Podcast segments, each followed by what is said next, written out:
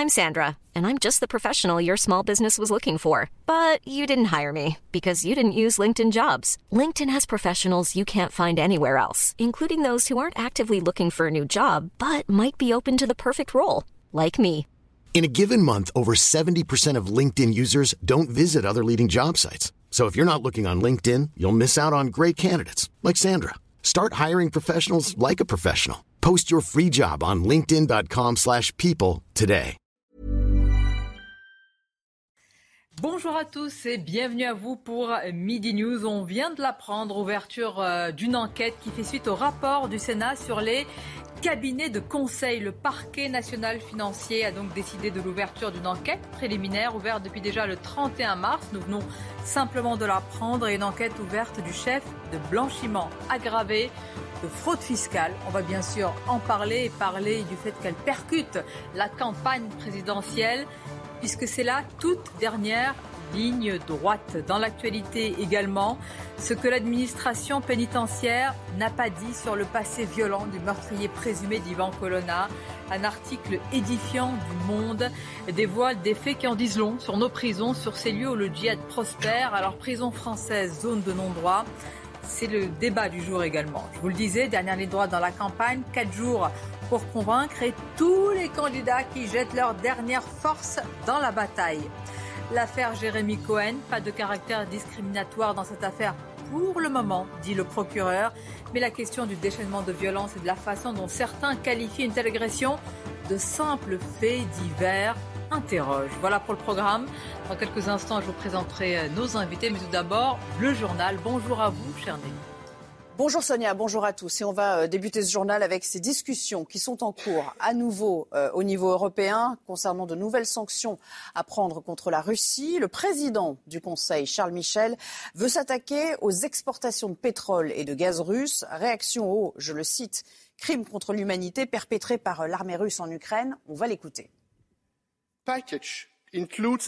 Le nouveau parquet comprend une interdiction d'importer du charbon. Et mesdames et messieurs, je pense que des mesures sur le pétrole et même sur le gaz seront également nécessaires, tôt ou tard sa tournée des parlements occidentaux euh, à distance. Volodymyr Zelensky qui s'est exprimé ce matin devant le Parlement irlandais. Le président ukrainien a abordé les discussions des 27 autour de ces euh, sanctions, justement, et il a fustigé l'indécision de certains dirigeants européens. Au même moment, l'OTAN alerte sur une offensive imminente de l'armée russe pour s'emparer de l'ensemble du Donbass. Sur le terrain, les habitants qui euh, n'ont pas encore fui la région se préparent à de futurs combats. Récit de Vincent Farandège. De ces rues désertes ne ressort que le bruit des tirs d'artillerie au loin. Comme de nombreuses autres villes, Studenok a été évacuée par les habitants. Elle est désormais presque totalement isolée. Le seul pont restant est celui qui se trouve près du monastère, mais seuls les piétons peuvent l'utiliser. En témoigne cet édifice coupé en deux dans une ville voisine. Seuls piétons et cyclistes peuvent le franchir. Arthur est resté sur place. Il aide ceux qui, comme lui, ont pris cette décision ou y ont été contraints. En ce moment, tout le monde est tendu. Tout le monde attend que quelque chose se passe. Mais ils ne savent pas vraiment ce qu'ils attendent. Il y a beaucoup de personnes âgées, mais elles ne veulent pas partir, car elles sont trop attachées à leurs habitudes. Ici, tout le monde s'attend à une offensive russe imminente. Et puis le pape François réagit lui aussi aux, crimes de guerre qui sont imputés euh, à l'armée russe. Le souverain pontife qui condamne, dit-il, la cruauté toujours plus horrible qui s'abat sur euh, l'Ukraine, en référence aux découvertes macabres dans la ville de Boutcha. Il fustige notamment les atrocités commises contre les civils, les femmes et les enfants. Plus près de nous, un mot de ces centaines de fromages euh, de la marque Grain d'Orge, soupçonnés de contenir la, bactérie responsable de la listériose, une infection alimentaire rare mais très meurtrière. Environ euh, un quart des patients qui en souffrent en décèdent. Un rappel a donc été lancé euh, dès hier. Le site gouvernemental Rappel Conso recommande par exemple aux consommateurs de rapporter les produits pour se faire rembourser ou de tout simplement les détruire. Un mot à présent de la colère des chauffeurs VTC face à la hausse des prix du carburant rassemblés ce matin à Ringis. Une quarantaine d'entre eux ont manifesté devant la porte de Thiers, entraînant d'ailleurs des, des embouteillages jusque sur l'A86. Ils réclament plus d'aide de la part du gouvernement. On écoute quelques réactions au micro de Vincent Fandège s'en sort pas, mais le gouvernement malheureusement fait la sourde oreille. Euh, on est accueillis dans les ministères, on, nous écoute dans les ministères, mais, mais c'est vraiment euh, aujourd'hui euh, ils s'en foutent quoi. On est des travailleurs précarisés et puis il n'y a rien pour nous. Ce qu'on aimerait, enfin c'est déjà d'avoir la TICPE, mais malheureusement le gouvernement ne peut pas légiférer. On aimerait avoir par exemple un chèque énergie évolutif qui serait donc donné selon la hausse du carburant pour pallier à cette hausse du carburant. On aimerait aussi tout simplement d'être de réels indépendants, parce qu'on est constamment subordonnés. Donc ce qu'on demande aujourd'hui, c'est des promesses de tous ces candidats, que si jamais il y en a un parmi eux qui remporte cette élection-là, eh ben, qui s'engage à réguler à nous apporter des solutions. Des chauffeurs qui seront par ailleurs reçus cet après-midi à la préfecture du Val-de-Marne et euh, euh, par une délégation du euh, ministère des Transports. Voilà pour l'essentiel dans un instant. Place au débat, avant cela l'économie. On va parler du TGV italien qui roule en France depuis le mois de décembre. Et ça commence à faire mal à la SNCF. Eric de Rimaten. La chronique éco vous est présentée par Scale, l'école de commerce qui forme vos apprentis dans toute la France. Scale, la culture des talents.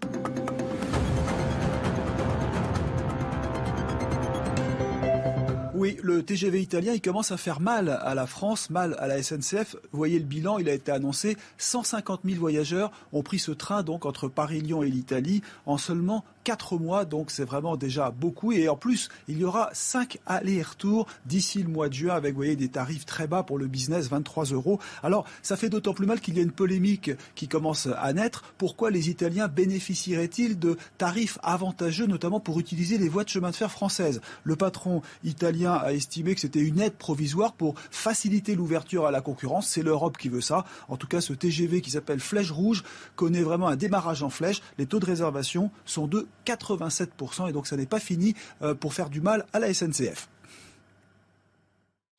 La chronique éco vous a été présentée par Scale, l'école de commerce collaborative.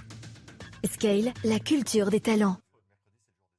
Merci d'être avec nous. Euh, les débats. Alors déjà, nos invités ont évoqué tous les sujets, mais on va le faire. Ah oui, chaud bouillant, il y a de l'actualité. Olivier D'Artigol, notre chroniqueur politique, je vous remercie d'être là. À vos côtés, maître Carbon de 16, avocat pénaliste. Bonjour Carbon, merci de nous accompagner. Elisabeth Lévite également avec nous, bonjour à vous. Bonjour. Directrice de la rédaction de Causeur, dont je montre la une. Le numéro 100. Et oui, le 100, et 100 unième, et quelle une Et si ce n'était pas lui, avec... Euh, Emmanuel Macron. Nous allons poser la question, d'autant qu'il y a une information là euh, dont je vous ai parlé dans le sommaire qui va évidemment euh, beaucoup nous animer euh, ce midi. Et je salue tout d'abord Kevin Bossuet. Bonjour, à vous, professeur d'histoire-géographie qui nous accompagne. Alors, je vous le disais dans le sommaire, je vais vous donner toutes les précisions. On l'a appris tout à l'heure, mais L'enquête est déjà ouverte depuis le 31 mars, mais nous venons d'apprendre que le parquet national financier, le fameux PNF, évidemment nos téléspectateurs le connaissent, avec euh, l'impact et le rôle qu'il a eu lors de la précédente élection euh, vis-à-vis de François Fillon, eh bien cette fois-ci le PNF a agi, en tout cas est en train d'enquêter sur les cabinets de conseil, les recours aux cabinets de conseil, dont McKinsey il ouvre une enquête pour euh, blanchiment aggravé de fraude fiscale, puisque, maître, là je parle sous votre contrôle, euh, l'un de ses cabinets, et en l'occurrence McKinsey, est soupçonné, accusé euh, d'avoir, de ne pas avoir payé ses impôts en France. C'est ça. On les accuse de fraude fiscale, et donc le cabinet lui-même et ses dirigeants encourent des peines conséquentes à ce titre, mais pas l'autorité politique pour l'instant. Euh, c'est-à-dire que pour l'instant, l'incrimination qui est reprochée au cabinet McKinsey, c'est euh, de frauder le fisc français, pour être clair. Eh bien, euh, ça, ça n'engage pas les gens qui emploient les talents de McKinsey, ça n'engage que McKinsey juridiquement. Sauf si un jour on en vient à prouver qu'il y a eu une complicité de fraude fiscale ou qu'on le savait ou qu'on a favorisé McKinsey dans la commission de l'infraction. Blanchiment et fraude fiscale, c'est pareil Non, le, la fraude fiscale, c'est le fait de frauder et blanchir la fraude fiscale, c'est réintroduire l'argent. Rappelons le contexte. Nous sommes à quatre jours du premier tour. Euh, Emmanuel Macron a dit il y a quelques jours bah, qu'il aille au pénal. Eh ben, c'est le cas. L'enquête, en tous les cas, est juste ouverte. Juste rembobiner un peu le film. Tout ça est, euh, vient de la commission d'enquête au Sénat, où déjà il y a eu une action pénale engagée pour faire faux témoignage de Karim Tadjedine qui avait dit devant les sénateurs euh, McKinsey a payé l'impôt. Après les, enquêtes révélations, il y a donc là déjà une, premier, première action pénale pour faux témoignage sous serment devant une commission d'enquête. Là, c'est quand même une bombe dans l'actualité. Pourquoi? Parce que le fait que le PNF, dont on te souvient qu'il a marqué d'autres campagnes présidentielles, intervienne à 3-4 jours du vote du premier tour, sur une affaire quand même colossale. On, se rappellera que McKinsey, par exemple, c'est un demi-million pour organiser un colloque sur l'enseignement qui ne s'est pas tenu. C'est 4 millions pour mettre en œuvre la réforme des APL alors que l'administration était totalement euh, habilitée à le faire. On a connu euh, la République des professeurs, la République des avocats. Aujourd'hui, c'est la République des managers avec McKinsey qui était au sommet de l'État. Voilà ce qui est posé comme problème. Non mais il y a peut-être juste une chose, parce que dans cette affaire, il faut quand même faire attention à séparer ce qui est illégitime politiquement, sur lequel on a tout à fait le droit d'avoir des opinions euh, tranchées et énervées, et ce qui est illégal. Je ne suis pas sûr. Le recours en tant que tel euh, à des cabinets de conseil, si vous voulez, y compris y compris d'ailleurs dans le privé, c'est souvent pareil, euh, n'est pas pour plus-value pour quel résultat. Non, non, mais ça d'accord, mais ça vous êtes dans le domaine de l'illégitimité, alors que ce qui est en train de se passer aujourd'hui, c'est qu'on est dans le domaine de l'illégalité éventuelle. De l'utilisation de, de en, tout cas, en tout cas, on enquête sur l'illégalité supposée euh, au regard, au regard d'une fraude fiscale. Et, la deuxième question qui est posée avant même celle de l'illégitimité du recours à des cabinets de conseil plutôt qu'à la haute administration pour organiser un certain nombre de parcours logistiques, euh, que ce soit pour les masques euh, ou, ou autre chose, la question c'est de savoir est-ce que le donneur d'ordre, est-ce que le donneur d'ordre sait qu'il y a une fraude fiscale? Et la question est d'autant plus posée qu'elle a donné euh, le sujet à un rapport du Sénat ah ce matin à une lettre des députés et que c'est donc que la question, avant d'arriver au pouvoir législatif, s'est posée au sein du pouvoir exécutif. Ah, c'est ce que disait le canard enchaîné. Il y avait un papier du canard enchaîné. Et donc c'est que la question est sur la table depuis un bon moment. Il y, avait un papier du canard enchaîné qui répondait à votre question. Je ne dis pas, je, le canard enchaîné n'est pas la Bible. C'est une euh, enquête préliminaire qui est ouverte. Je veux rappeler, là, donc suspicion de fraude, blanchiment, hein, de fraude fiscale pour euh, le cabinet de conseil aggravé. Je rappelle juste que ce sont aussi ce sont des cabinets auxquels on donne. Non, non, mais c'est de l'argent public. Et en amont, je dis pas, je dis voilà, c'est-à-dire on peut peut-être rappeler en droit aussi que coïncidence fâcheuse, si vous voulez, il y a dans ce cabinet des gens qui visiblement ont contribué à la campagne du président. Donc c'est certainement une coïncidence. N'ayons pas les pudeurs de gazelle. Karim Tadjedine, Karim le responsable de McKinsey France, est un très proche d'Emmanuel Macron. Mais tout ça est établi. Et quand on a recours à des prestataires privés, quand la puissance publique, euh, quand la puissance publique a recours à des prestataires privés, le, le, recours à ces prestataires est très encadré. Si vous voulez, il n'y a pas un libre choix. Il y a des appels d'offres, il y a des contrôles de sérieux euh, qui sont opérés. Et en l'état, la question que posait le rapport du Sénat, la question qu'ont posé les députés en s'émeuvant euh, de l'absence d'action pénale, eh bien, c'est de savoir si toutes les conditions de recours à ces prestations ont été remplies. On va voir la l'aspect euh, judiciaire juridique et l'aspect politique, parce que évidemment que c'est éminemment euh, politique, quand même, un élément. Sans le rapport du Sénat, sans le rapport de certains sénateurs, je pense sénatrice Hélène Assassi et d'autres, et ben voilà. Donc, euh, pour certains, enfin, c'est toujours bien de rappeler l'importance du Parlement. Moi, je trouve dans une démocratie euh, comme la nôtre. Ben, le Sénat, c'est un peu le seul contre-pouvoir aussi. Euh. Non, mais le Sénat a fait son travail. C'est pour ça quand j'en entends qui disent qu'il faut supprimer le Sénat, on se rend compte qu'il est d'utilité publique, que finalement les sénateurs prennent du recul sur les choses et, sont capables finalement de nous présenter objectivement ce qui s'est passé. Je pense que les députés n'auraient jamais fait ce genre de travail parce qu'ils sont beaucoup plus pris politiquement, disons que cela aurait été beaucoup plus compliqué. Mais derrière ça, je pense que la question politique est cruciale. Il y a beaucoup de gens de droite qui n'acceptent pas, en effet, qu'il puisse y avoir des doublons dans notre pays. Nous avons des hauts fonctionnaires que l'on paye cher. Nous avons des grandes écoles, des grandes écoles qui forment ces hauts fonctionnaires. Pourquoi on n'a pas recours à ces hauts fonctionnaires et on a recours à des cabinets privés, surtout dans des proportions qui sont affolantes? 12 millions d'euros euh, à McKinsey pour euh, la campagne de vaccination. Mais c'est incroyable. Olivier le répétait, 500 000 euros pour euh, l'avenir du métier d'enseignant, alors que ce n'était qu'une compilation de données publiques qu'aurait pu faire un stagiaire à Sciences Po quelques centaines d'euros. Il y a deux choses, comme l'a dit Elisabeth Lavie. Il y a ce qu'on ce ne peut pas accepter, ce compte tenu d'abord de notre fonction publique, etc. Ce recours-là nous paraît disproportionné et il est depuis des années. Et le caractère illégal d'un cabinet quand même qui aurait fraudé alors qu'il quand même il a été missionné sur des choses extrêmement importantes. ça vous avez raison, mais il faut quand même, excusez-moi, moi je voudrais juste introduire un tout petit peu de nuance euh, là-dessus. Pourquoi? Parce que ça fait deux ans, euh, trois ans qu'on braille contre l'administration, ses blocages, euh, son incapacité, si vous voulez. à, pardon, je finis, mon cher. Je veux dire, donc, je ne dis pas là.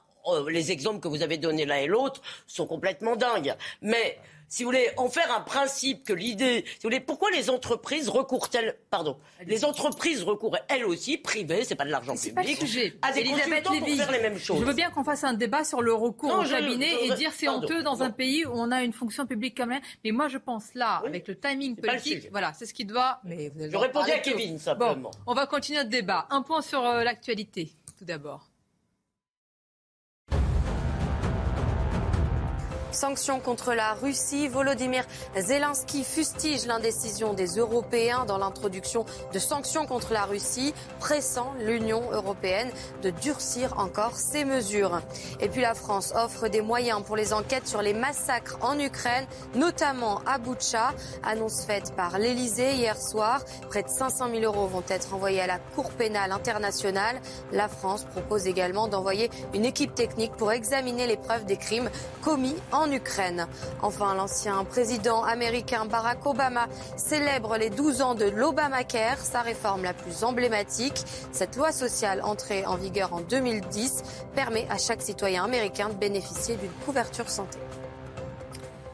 Merci à vous pour ce rappel de l'actualité. Puis l'une des informations que l'on commente avec nos invités, c'est l'ouverture de cette enquête par le parquet national financier pour euh, fait de blanchiment, en tout cas soupçon de blanchiment aggravé de fraude fiscale concernant ce cabinet de conseil euh, McKinsey. Je voudrais simplement rappeler que euh, dans son travail, le Sénat avait quand même pointé, en tous les cas, soupçonné véritablement une optimisation fiscale. C'était ça euh, qui était pointé, c'est-à-dire que, en fait, cette société n'a versé aucun impôt sur les sociétés entre 2011 et 2020 et une dizaine Vous avez raison. Le rapport, c'est du Sénat. Vous avez tout à fait raison. Ne pointez pas de délit. Parlez que d'optimisation. C'est les députés, ce qui n'invalide pas le, propos de Kevin, sont des députés, pas les députés, pas l'Assemblée nationale euh, en, en, qualité d'institution, mais certains députés qui ont poussé plus loin en disant mais attendez, on est au-delà de l'optimisation, on a versé dans la fraude, parce que l'optimisation n'est pas illégale. Je vous rappeler juste l'enchaînement. Et une fois que vous avez dit cela, ce qui s'est passé, qu'est-ce qui ensuite s'est euh, déroulé? Eh bien, le Sénat a indiqué avoir saisi la justice, je vous le rappelle, pour suspicion de faux témoignages lors des auditions euh, par la commission d'enquête sur l'influence de ces cabinets. C'est quand même... J'ai une question il y a eu à la fois le rapport et à la fois... Vous avez raison. bah oui. le mensonge. vous êtes dans une audition. Vous avez raison, le mensonge. Mais moi, je voudrais... serment, c'est pas rien. J'aimerais vous poser une question. Est-ce que le PNF était quasiment, là je parle plutôt politiquement, est-ce qu'ils étaient quasiment obligés d'ouvrir aujourd'hui? Est-ce qu'ils pouvaient continuer à faire comme s'il se passait rien? Politiquement, hein, je ne vous parle pas juridiquement. Mais... Ah oui, mais moi, ma compétence n'est que juridique. Le, parquet a ce qu'on appelle l'opportunité des poursuites. et dans l'opportunité des poursuites, c'est celle du temps dans lequel vous engagez les poursuites. Alors après ça, ceux qui pourront vous dire s'ils ont subi une pression politique ou pas, ce n'est que le PNF qui évidemment démentira quoi qu'il arrive. Ah non, je voulais pas dire qu'ils avaient. Non, ce que je voulais dire, c'est qu'ils ont peut-être subi une pression politique. S'ils ont subi une pression politique, c'est pour ne pas ouvrir. Maintenant, il faut partir du fait que l'enquête est ouverte, que nous sommes à quatre jours d'une enquête préliminaire du premier tour. Et je voudrais qu'on rappelle ce qu'a dit à ce sujet Emmanuel Macron quand il a été interrogé, parce qu'il était passablement agacé. Il y a eu ensuite une conférence de presse qui a été, il faut le dire, montée à, la va-vite. Voilà, écoutons le président candidat à ce sujet.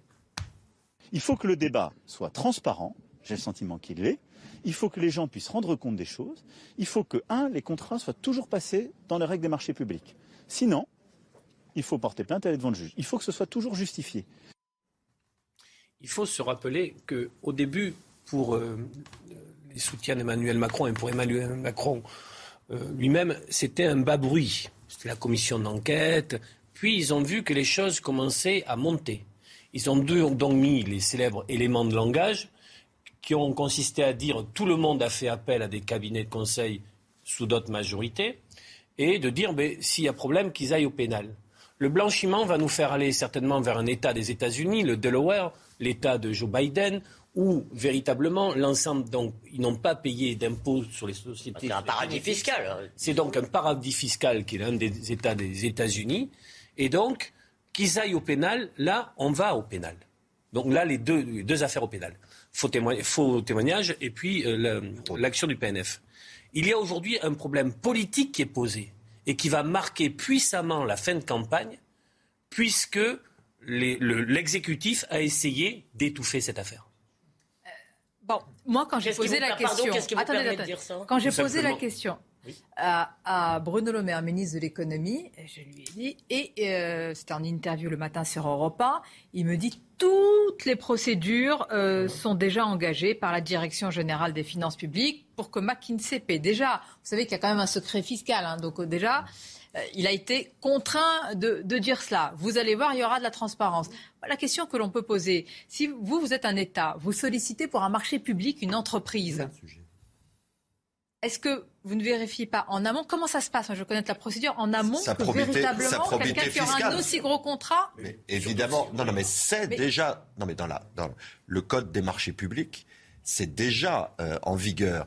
Donc c'est pour ça que tout le monde est étonné d'apprendre euh, sur le tard qu'un euh, prestataire n'obéit pas à toutes les conditions requises pour contracter avec l'État français. Ne soyons pas dans l'angélisme et la naïveté pour faire appel à McKinsey sur de tels volumes d'argent public, ils savent très bien quel est son comportement fiscal sur les années, sur 10 ans quand même. Enfin, ah, pour vous, c'est une évidence. Mais oui, Mais oui ah copain, euh, copain coquin, copain coquin, pris la main dans le sac. Et il y, a autre chose quand même qui est problématique. Est-ce qu'il n'y a pas des conflits d'intérêts derrière? Parce qu'on sait très bien que ceux qui travaillent chez McKinsey parfois travaillent aussi dans les ministères. Enfin, il y a, il y a un dans le QG de campagne. Il y a un aller-retour qui est incroyable. Et est-ce que finalement Emmanuel Macron n'a-t-il pas favorisé ses amis? C'est la question que je pose, et c'est la question que se pose en effet Alors, il des euh, les avoir favorisés sans savoir qu'en bout de chaîne il y a de l'optimisation fiscale. Mais il y a une personne dans, dans ce cabinet McKinsey qui, qui a travaillé, qui travaille encore je ne sais pas précisément, Maël de Calan, qui est un responsable politique, qui est aujourd'hui dans voilà, dans les, affaires, qui a été euh, avec la droite, qui a été ensuite plutôt euh, du côté euh, d'Emmanuel Macron, mais qu'on retrouve à chaque fois. Donc c'est vrai qu'il y a une sorte de pas de connivence, mais il y a à la fois les politiques à l'intérieur du cabinet ou qui ont gardé des relations politiques extrêmement fortes avec ou le pouvoir en place ou les pouvoirs passés, qui nous interroge également. Mais vous avez raison, mais c'est pour ça qu'il faut absolument. D'abord, vous parlez encore d'optimisation fiscale, Sonia. Si c'est de l'optimisation fiscale, il n'y a pas de volet judiciaire. Je veux dire, je ne dis. Encore une fois, je ne sais pas ce que c'est, mais si c'est de l'optimisation fiscale, il n'y a pas d'infraction. On est d'accord, euh, l'optimisation. trop d'infos quand même. Non mais c'est la vérité. Non mais euh, je suis navré. Moi j'essaye de séparer les deux choses parce que ce que dit Sonia et ce que disent, euh, ce que vient de dire Kevin relève de la responsabilité politique. non, non, je dis ça relève, excusez-moi, de la responsabilité politique. Or, évidemment, quand Emmanuel Macron dit qu'ils aillent au pénal, il sait très bien que lui ne risque absolument pas d'être inquiété puisque le chef de l'État est pénalement irresponsable. Donc, comment Écoutez, un, la question, il me semble qu'il faut sortir de. Voilà. de vous dire, politiquement, qu'il faut sortir de l'affaire judiciaire sur laquelle on n'a pas d'éléments. Est-ce qu'il reste trois jours Quatre jours? Est-ce que dans les conversations des Français, maintenant que l'enquête est ouverte et qu'il y a quand même un bas bruit qui est là et qui interroge d'abord sur des pratiques qui ne sont pas illégales, mais enfin qui choquent. Je veux dire, quand on a une telle fonction publique, quand on paye autant d'impôts dans un pays comme le nôtre, on n'a pas à avoir recours. Je voulais vous donner un élément? Fillon, a, dû sa troisième place à l'ouverture d'une enquête par le PNF pour une simple affaire de fripe. Vous avez tous vu cette vidéo d'une réunion publique, je crois, à Paris 12e, je ne suis pas sûr de l'arrondissement. Euh, il y avait Laetitia Avia, il y avait, euh, je crois, Richard Ferrand, je ne suis pas non plus. Bref, et c'est une réunion publique de gens qui sont là pour soutenir Emmanuel, le candidat Emmanuel Macron. Et quelqu'un se lève et très poliment euh, fait une intervention. Et au moment où il cite le mot McKinsey, la salle se met à huer. Ouh, C'est, le mot McKinsey qui déclenche cela. Ça vous dit et des à membres du service d'ordre l'exfiltrent. Oui, mais alors après, je le passe. Après, euh, Laetitia a bien retourné le chercher. Il faut quand même le, dire aussi. c'est vrai. Non mais c'est vrai, c'est la vérité. Mais ce qui m'a frappé moi, ce qui m'a frappé moi, c'est les huées automatiques.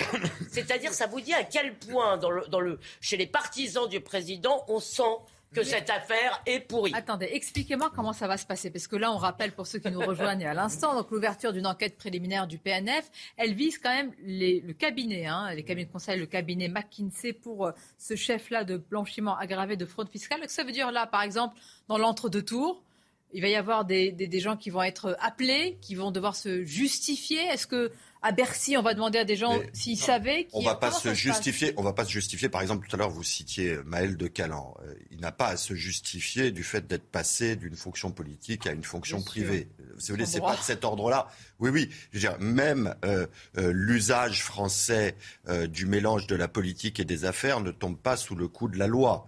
Euh, il tombe sous le coup de la loi quand euh, il y a un délit, par exemple, de favoritisme, euh, quand tel marché est remporté par telle entreprise, à raison précisément de contacts privilégiés.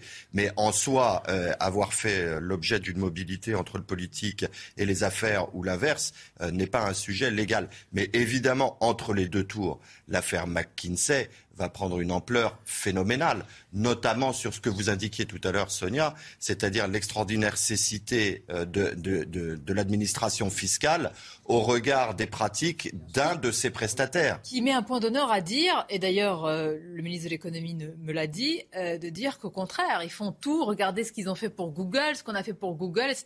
Et donc, pour McKinsey, comment on accepterait... Mais, mais, comment, mais au regard, là aussi c'est un aveu, si vous ou qu'il l'ait su, ou alors il ne le savait pas, mais alors quelle négligence Et n'est pas voulu le savoir. Politiquement, pourquoi les personnes dans les bistrots, dans les familles, au repas de famille dimanche parlent de McKinsey Pourquoi dans les bistrots, Tout simplement parce que ça les...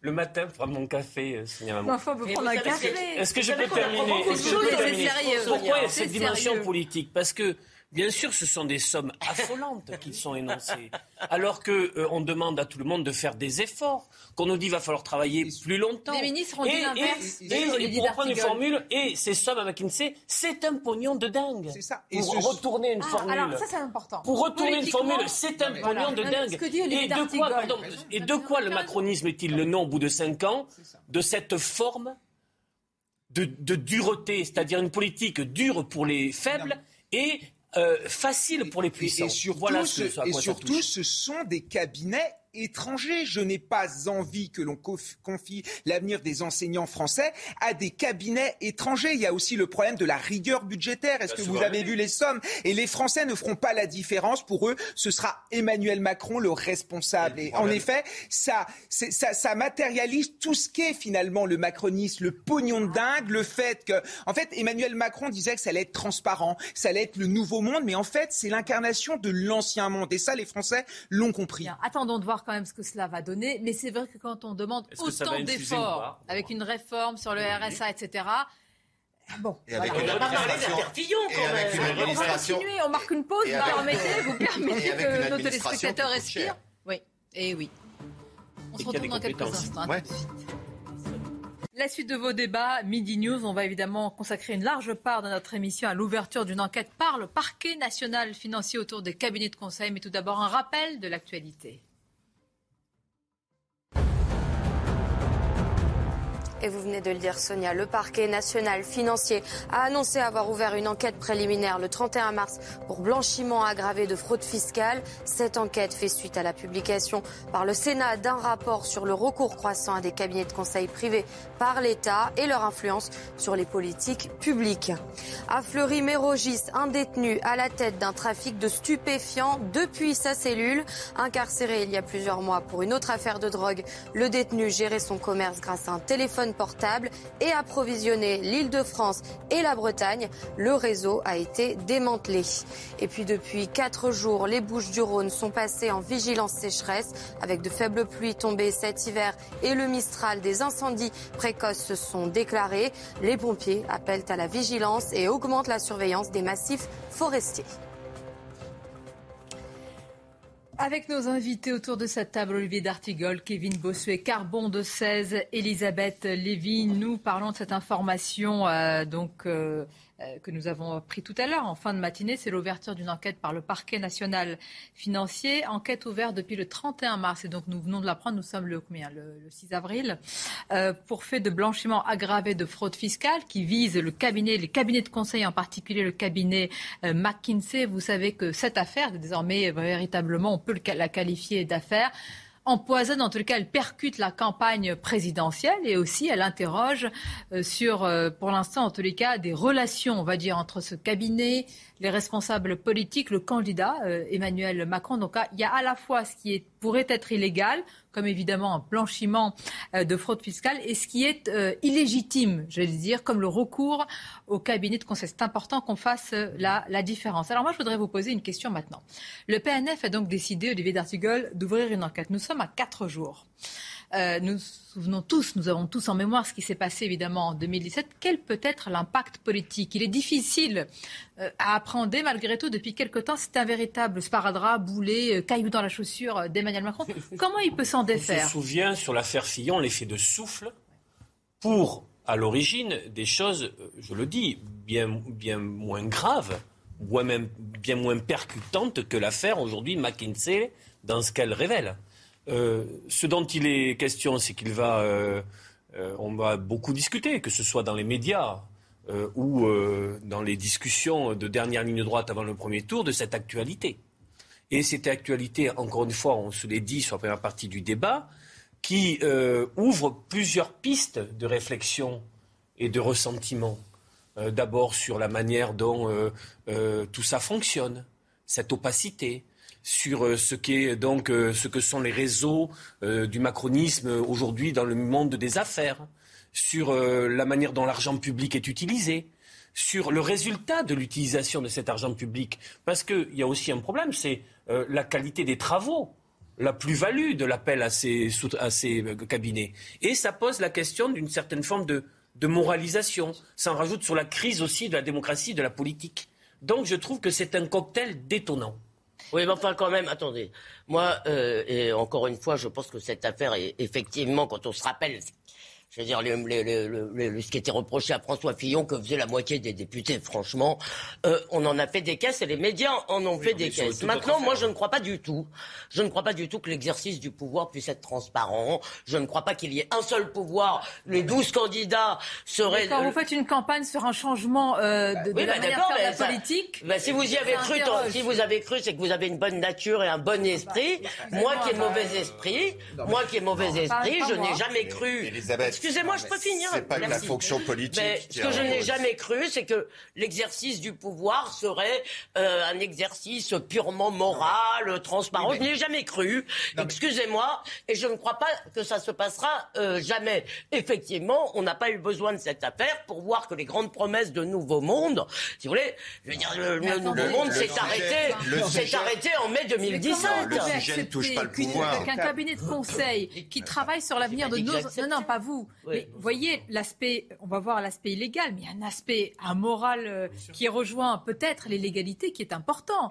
C'est de l'argent public qu'on a donné à ce cabinet mais vous avez tout à fait raison. Et d'une façon générale, d'une façon générale, au-delà même de McKinsey, euh, ce qu'on fait de l'argent public devrait peut-être être scruté avec beaucoup plus euh, d'attention parce que la réalité, c'est que c'est ça le pouvoir, c'est dépenser de l'argent. Mais c'est précisément, c'est précisément, Non, mais, mais, mais vous n'aurez jamais eu ce débat s'il n'y avait pas eu un rapport du Sénat. Un mot, je pense qu'ils ont peur, ils ont peur de prendre des décisions. C'est aussi une des raisons pour lesquelles, par exemple, sur le vaccin, il faut endosser leurs décisions par les. Non, mais je pense que c'est ça. Je donne un élément d'explication. Vous êtes obligé de payer des sommes. Mais j'ai pas dit qu'on était obligé. J'essaye de vous expliquer pourquoi ils Vu la crise démocratique qui touche aujourd'hui notre pays, Emmanuel Macron n'avait pas le droit à l'erreur, surtout quand il a fait campagne sur l'éthique et sur la transparence et sur l'érection d'un nouveau monde. Et ce qu'il a commis commis-là, c'est une faute évidemment morale parce que ça va développer dans l'idée des gens finalement qui sont tous pourris. Ça va faire en sorte que les gens vont encore de moins en moins croire à la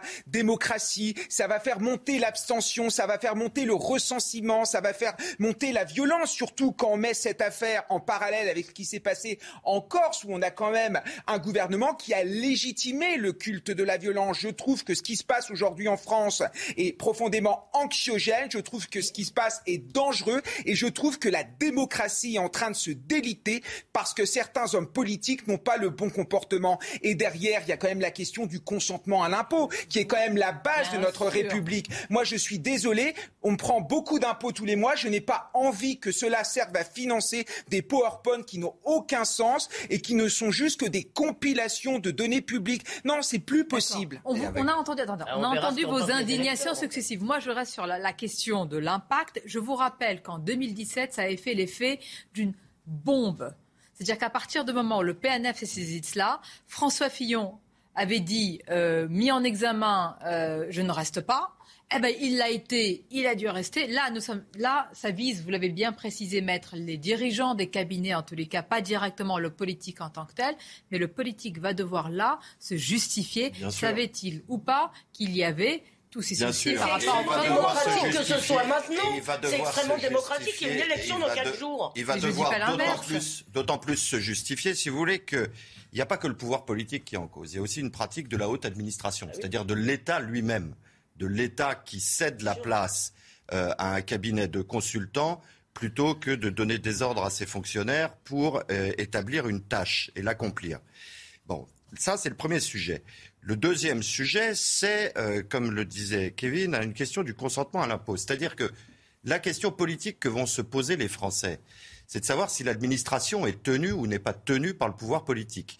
Et comment une administration aussi vétilleuse quotidiennement avec les Français à les exaspérer euh, de, procédures, de paperasserie, etc., est incapable elle-même, face à une telle dépense et face à un tel abandon de son propre terrain et de sa propre mission, comment cette administration est tenue par le politique ou au contraire a pris son autonomie et ordonne des dépenses qui échapperaient aux politiques, ce qui reviendrait à une responsabilité Juste, je voudrais préciser qu'il y a un soupçon sur une entreprise, ce n'est pas la première fois. Google, ça a été le cas également. Là, ce qui nous interroge, c'est que ce sont des entreprises, des cabinets euh, auxquels, oui, étrangers, mais on a eu recours avec de l'argent public pour remplir des missions que notre fonction publique aurait pu faire. Peut-être moins bien, je ne sais pas. Moi, je pense qu'on a une fonction publique extrêmement qualifiée, malgré tout, qu'il faut au contraire la soutenir. Et je voudrais vous faire écouter, vous allez réagir juste après, la ministre Amélie de Montchalin, oh. qui... Bah, oui, mais il y a eu une conférence de presse il y a quelques jours pour dire, mais regardez, les autres l'ont fait, la droite, depuis des années, et il n'y a rien d'illégal, mais nous allons changer, faire une charte C'est exonératoire que les autres le fassent? On l'écoute. si c'est pas illégal, pourquoi changer? Écoutons-la, vous allez réagir. Cette campagne présidentielle, qui se déroule dans un contexte inédit, marqué par euh, le retour de la guerre, charrie son lot de fausses informations, de manipulations, de polémiques, qui nuisent au débat démocratique sur les idées et les projets portés par les candidats.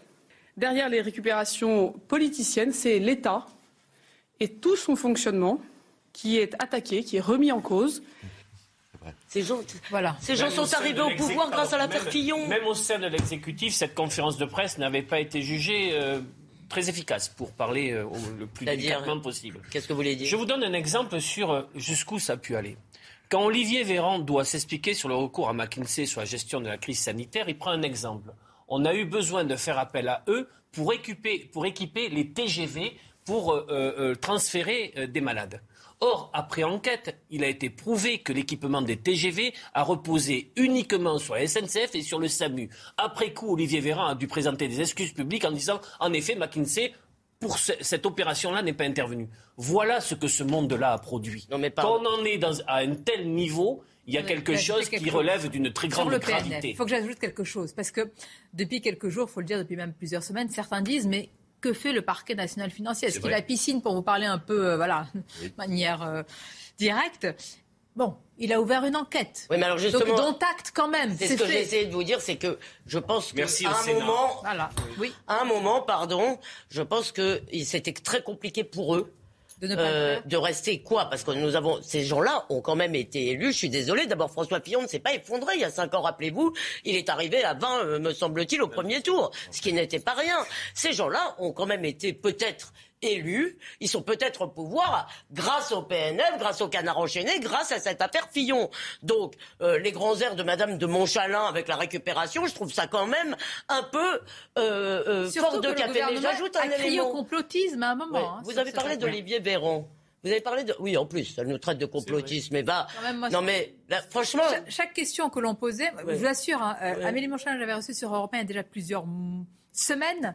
Elle était auditionnée. Je pose la question et on dirait que vous avez posé une question. Euh, vous savez pourquoi, euh, Sonia Parce que la plupart des journalistes ne lui en posent pas. Déjà pour commencer. Je veux pas me mettre. Je, ah, dis que c'était qualifié de complotiste. De dire oh là là, les cabinets de conseil prennent la place des. Je vais pas vous faire le geste, mais des gouvernants euh, pour diriger la France. Est-ce que je peux ajouter juste un élément parce que vous avez cité Olivier Véran il sera quand même intéressant de savoir, euh, si vous voulez, quel poids euh, a eu McKinsey ou d'autres cabinets, je n'en sais rien, dans la mise au point de notre stratégie vaccinale. Parce qu'on s'est quand même rendu compte, au début, cette stratégie pouvait sembler légitime, puisqu'on croyait que le vaccin était très protecteur, y compris contre la contagion. Continuer à nous dire qu'il faut vacciner tout le monde à quatre doses, si vous voulez, alors qu'on sait que le vaccin ne protège que contre les formes graves, ça a quand même étonné beaucoup de médecins aussi. Je ne sais pas. Donc, vous avez raison intéressant moi, je Le PNF a-t-il ouvert sous pression? C'est possible. Hein. Je vous ai rappelé tout à l'heure que le Sénat a saisi la justice pour suspicion de faux témoignages.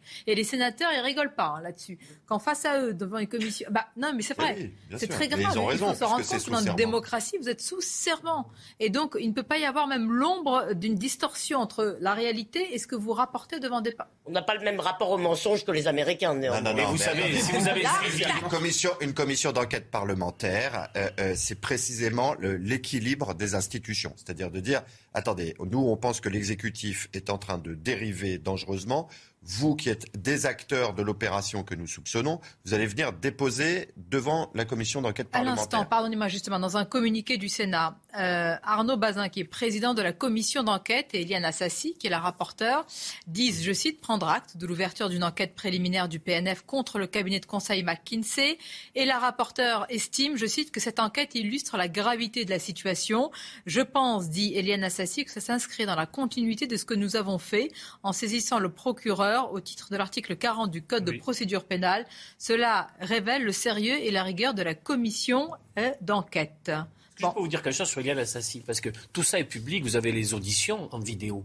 Ah bah oui. Et elle a vécu, bon, elle a, été très impliquée, mais surtout, elle, nous disait, après ces auditions, mais écoutez la manière dont il s'exprime et dont il euh, se justifie.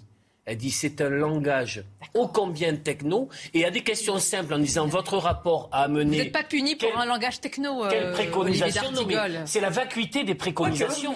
la vacuité des préconisations. C'est-à-dire des sommes, en effet, un pognon de dingue pour un résultat où véritablement. quelle est la suspicion du faux témoignage Le 18 janvier 2022, Karim Tadjedine avait assuré que la succursale française du cabinet de conseil McKinsey, je cite, payait l'impôt sur les sociétés en France. Les sénateurs ont ensuite examiné la situation sur pièce et soupçonnent la société d'avoir procédé à un mécanisme d'optimisation fiscale et pour le PNF maintenant, ce serait un fait de blanchiment aggravé de fraude fiscale. Voilà l'enchaînement. Le faux témoignage, c'est de dire qu'on paye des impôts en France alors qu'on ne les paye pas, mais ça c'est pas illégal forcément de ne pas en payer. Et ensuite, ça a entraîné la question de savoir si euh, euh, cette optimisation en était une ou équivalait à une fraude. Et le dernier sujet qui va préoccuper le politique, puisque c'est plus votre intérêt que la question judiciaire elle-même, je, je, vous Les deux, mon capitaine. Non, non, mais bien sûr. Mais l'autre question que se posent beaucoup de Français à l'occasion de l'emploi de ces cabinets américains euh, qui sont extrêmement compétents, c'est de savoir si les informations dont ils bénéficient quand ils gèrent les affaires de l'État pour le compte de l'État à la place de l'État, restent en France ou font l'objet également, comme les impôts qui seraient dus, d'une évaporation, c'est-à-dire est-ce que les informations sensibles sont réellement euh, perméabilisées euh, ou, ou, non? On va continuer à en parler et la question que je vous pose, pourquoi elle est éminemment politique selon moi, c'est-à-dire Maintenant que l'enquête est ouverte, comment un responsable politique peut dire je vais vous demander des efforts, je vous demande ci, ça, ça, alors qu'en cause, il y aurait une société qui aurait pu échapper? Là, je pense que c'est la véritable question. Je ne sais pas si vous êtes d'accord, on va continuer à en parler, mais tout d'abord, le flash, le point sur l'actualité. Scandale Orpea, le gouvernement publie un rapport d'enquête sévère. Nourriture insuffisante, documents financiers insincères, excédents budgétaires dégagés sur les dotations publiques. Le rapport d'enquête sur Orpea souligne de graves dysfonctionnements au sein du groupe privé d'EHPAD. Le rapport commandé est d'ailleurs disponible en toute transparence sur le site internet du ministère de la Santé et des Solidarités. Des chocolats Kinder au centre des soupçons. À deux semaines de Pâques, plusieurs dizaines de cas de salmonellose ont été euh, détectés en Europe. Ferrero a rappelé une série de chocolats qui étaient commercialisés en France, en Belgique, au Royaume-Uni, en Allemagne, en Suède et aux Pays-Bas. Enfin, du football. En quart de finale, la Ligue de Ligue des Champions, Manchester City s'impose à domicile contre l'Atlético Madrid. Un but à zéro. L'attaquant belge Kevin De Bruyne a fini par percer la muraille madrilène à la 70e minute. Merci à vous, cher Audrey. Merci pour ce rappel de l'actualité. On poursuit avec euh, notre euh, débat. La question que je vous pose aussi, est-ce que le gouvernement, est-ce que l'exécutif, est-ce que le candidat Emmanuel Macron, peut-être moins lui d'ailleurs, son entourage n'a pas sous-estimé l'effet politique, Kevin Bossuet, de, de, cela? Parce qu'on voit bien, les ministres ont répondu parfois à côté, estimant que c'est du complotisme, que tout ça charriait quelque chose de pas... la campagne aussi. Alors que j'ai l'impression qu'Emmanuel Macron s'est dit, euh, vite, conférence de presse. Il faut... Après, il n'a pas été content du résultat, effectivement, dit-on. Non, mais dès qu'il y a eu euh, les premières informations qui sont sorties dans la presse, les macronistes n'avaient qu'une peur, que cette polémique sorte des réseaux sociaux et euh, euh, se propage dans l'ensemble de la société. Et ce qui est dingue, c'est qu'il y en a beaucoup qui ne voyaient pas le problème. Il y a une forme de déconnexion entre les élites politiques et le peuple qui ne peut plus comprendre ce genre de choses. Ce n'est plus acceptable. Et ce qu'il y a de dramatique, c'est le discrédit de la parole publique, parce que plus les ministres s'exprimaient là-dessus, moins ils étaient crus. Plus, ils s'expriment et plus ils abîment finalement la parole publique. Et il y a un problème aussi de consentement. Comment pouvons-nous accepter qu'on nous demande des efforts alors qu'il y a une gestion aussi peu rigoureuse euh, de, de, de, des caisses publiques? Enfin, ce n'est pas acceptable. Les Français sont prêts à faire beaucoup, beaucoup d'efforts, à condition que ce qu'ils payent, en effet, ce soit efficace. Et, et voilà, là, ce n'est plus possible. Non mais, euh, euh, pardon, euh, bien sûr, sans doute, ils avaient le sentiment dans la majorité, dans le gouvernement, que Emmanuel Macron marchait sur l'eau, qu'il guérissait les écrouelles et que l'élection était une formalité. Mais on a aussi, me semble-t-il, notre, je parle collectivement, notre part de responsabilité. Que nous raconte D'abord, je pense qu'on accorde trop d'importance aux sondeurs et aux sondages. Je ne pense pas que les sondeurs mentent. Je pense qu'ils font avec ce qu'ils ont. Et évidemment, ils vous disent toujours un petit caractère, attention, c'est pas une prédiction, etc. N'empêche que tout le monde s'en sert comme des prédictions, puisque c'est là-dessus que repose l'idée du vote utile. Elle ne repose que sur une chose, sur les sondages. Que... Donc tout le monde s'en sert. Et les médias aussi, si vous voulez, ça fait des mois que les médias font comme si, ou beaucoup de médias, il y a une espèce de musique, euh, l'élection est une formalité. Alors je dirais qu'il y a une espèce de morale dans ce qui est en train de se passer, qui est, on était quoi qu'on pense, quelles que soient nos options politiques, si vous voulez, cette, cette élection jouée d'avance, c'est le sens de notre une. C'était vraiment pénible, c'est antidémocratique l'idée de dire que c'est pas la peine d'aller que finalement avant les urnes c'est déjà fait, c'est vraiment euh, exaspérant. Euh, et donc il y a une espèce de morale là-dedans, c'est que ça rebat malgré tout un peu les cartes. Alors euh, je sais pas, Kevin a l'air très sûr de avec sa boule de cristal que mais ce qui est sûr, ce qui est moral, c'est que les électeurs peuvent décider en ayant en main beaucoup d'éléments qu'ils n'auraient pas eu sinon. en main, on n'a rien du tout. Hein. En main, on n'a rien du tout. On sait simplement que le parquet national financier a ouvert une enquête. D'abord, on, ne sait pas ce qu'elle va donner cette enquête. Je parle de la. Excusez-moi. Un. Moi, pardon, je parle du sujet. Donc, pour reprendre bah l'expression de mon auteur favorite, je vais finir ma phrase. Donc en l'état des choses, euh, il y a un problème, si vous voulez. C'est que précisément, les lecteurs ne savent rien de l'affaire McKinsey en l'état. L'ouverture d'une enquête, l'ouverture d'une enquête, l'ouverture d'une enquête, juridiquement, ne signifie rien. C'est pour ça, si vous voulez, c'est pour ça que c'est un peu plus grave. Non, mais ce qui tout le monde, vous assure, on parle pas de droit là, Carbon. Je sais. Je sais ça. Comment c'est pas notre fonction publique Voilà pourquoi. Très bien. Euh, Mais ça, c'est pas le débat que va régler l'ouverture de l'enquête du PNF. Le PNF, pour l'instant, il enquête sur la fraude fiscale. Ah il n'enquête pas sur un délit de favoritisme. il n'enquête pas. Non, non, mais attendez, il n'enquête pas sur les conditions dans lesquelles. Mais tout à l'heure, je vous ai posé la question dans un marché public d'offres publiques. Est-ce que vous ne devez pas connaître tous les états de service de vos, prestataires Voilà, c'était ma question. Et, l'ouverture de l'enquête n'a pas encore répondu à cette question. mais heureusement que c'est une enquête et on ne va pas préjuger de Politiquement, ça peut même être encore plus grave. Ça peut être, ça peut même être pas. comme l'accusation de complotisme de Madame de Montchalin à l'égard de Sonia. Ça peut être du dilatoire, c'est-à-dire ouvrir une enquête, ouvrir une enquête, ouvrir une enquête pour qu'elle n'aboutisse à rien plus tard ça peut être ce qu'il y a de plus intelligent dans en Permettez-moi juste de préciser que moi je pense que l'affaire politique elle est déjà là, c'est tout. Après, peut-être qu'il n'y a rien d'illégal encore une fois, mais les gens ne jugent pas seulement, si vous voulez, on a le droit, euh, il me semble d'ailleurs que comme mes lecteurs, on n'est pas tous des juristes, on juge quand même aussi de l'opportunité politique, de l'action politique. Et justement, un des problèmes, pardon, pardon, je finis, un des problèmes de notre démocratie est que la responsabilité politique euh, est de moins en moins exercée. Elle l'est un peu plus grâce à ces commissions d'enquête du Sénat, vu que le Sénat n'est pas euh, de la même couleur que la majorité euh, de l'Assemblée. Mais ça remplace. Je, vais le redire. Je vais le redire. Il y a ce qui est illégal. On a compris s'il y a, s'ils ont fait une fraude fiscale de ce cabinet. Et il y a, et ça va se percuter, même si on doit faire attention, avec ce qui est amoral. Vous savez combien a gagné un consultant de ce cabinet par jour Travailler oui, par jour, ça peut être 1000 et quelques. C'est ce, qui coûte, bien, ce qui coûte. Moi, je ne suis pas en train de dire qu'il ne faut plus de cabinet de conseil. Je dis que dans une affaire, vous avez potentiellement quelque chose d'illégal et quelque chose d'amoral. Eh bien, c'est un cocktail. Je ne dis pas pour le candidat Macron, je dis pour le pays. Je ne sais pas pour le candidat Macron verra, c'est quand même potentiellement lourd. Mais le sujet, c'est aussi leur facturation. Là, vous avez raison, c'est leur facturation qui est aussi un sujet. Et je, je trouve que c'est symptomatique de ce ce que sont devenus les hommes politiques. Ce ne sont plus des, des visionnaires, ce sont des gestionnaires. Et c'est ça qui dégoûte les Français. Regardez la campagne électorale. Il y a Éric Zemmour, Marine Le Pen et Jean-Luc Mélenchon qui avaient une vraie vision. Les autres ne sont que dans des mesurettes, dans, des, dans, dans, dans, de la gestion. et c'est ça qui... c'était des bons gestionnaires, peut-être qu'on leur pardonnerait C'est ça, qui dégoûte les Français. Et, et, et, ce qu'il y a aussi de scandaleux, c'est ce sentiment du mépris. Parce que la Macronie, qu'est-ce que c'est C'est le camp des sachants, c'est le camp des ceux, de ceux qui savent par rapport à ceux qui ne savent pas. Et à partir du moment où quelqu'un qui vient du peuple va faire une critique ou va incriminer la Macronie, tout de suite, c'est parce qu'il est bête, c'est le complotisme. Mais c'est inacceptable. Là, dans une démocratie, les paroles se valent, du moins dans les urnes.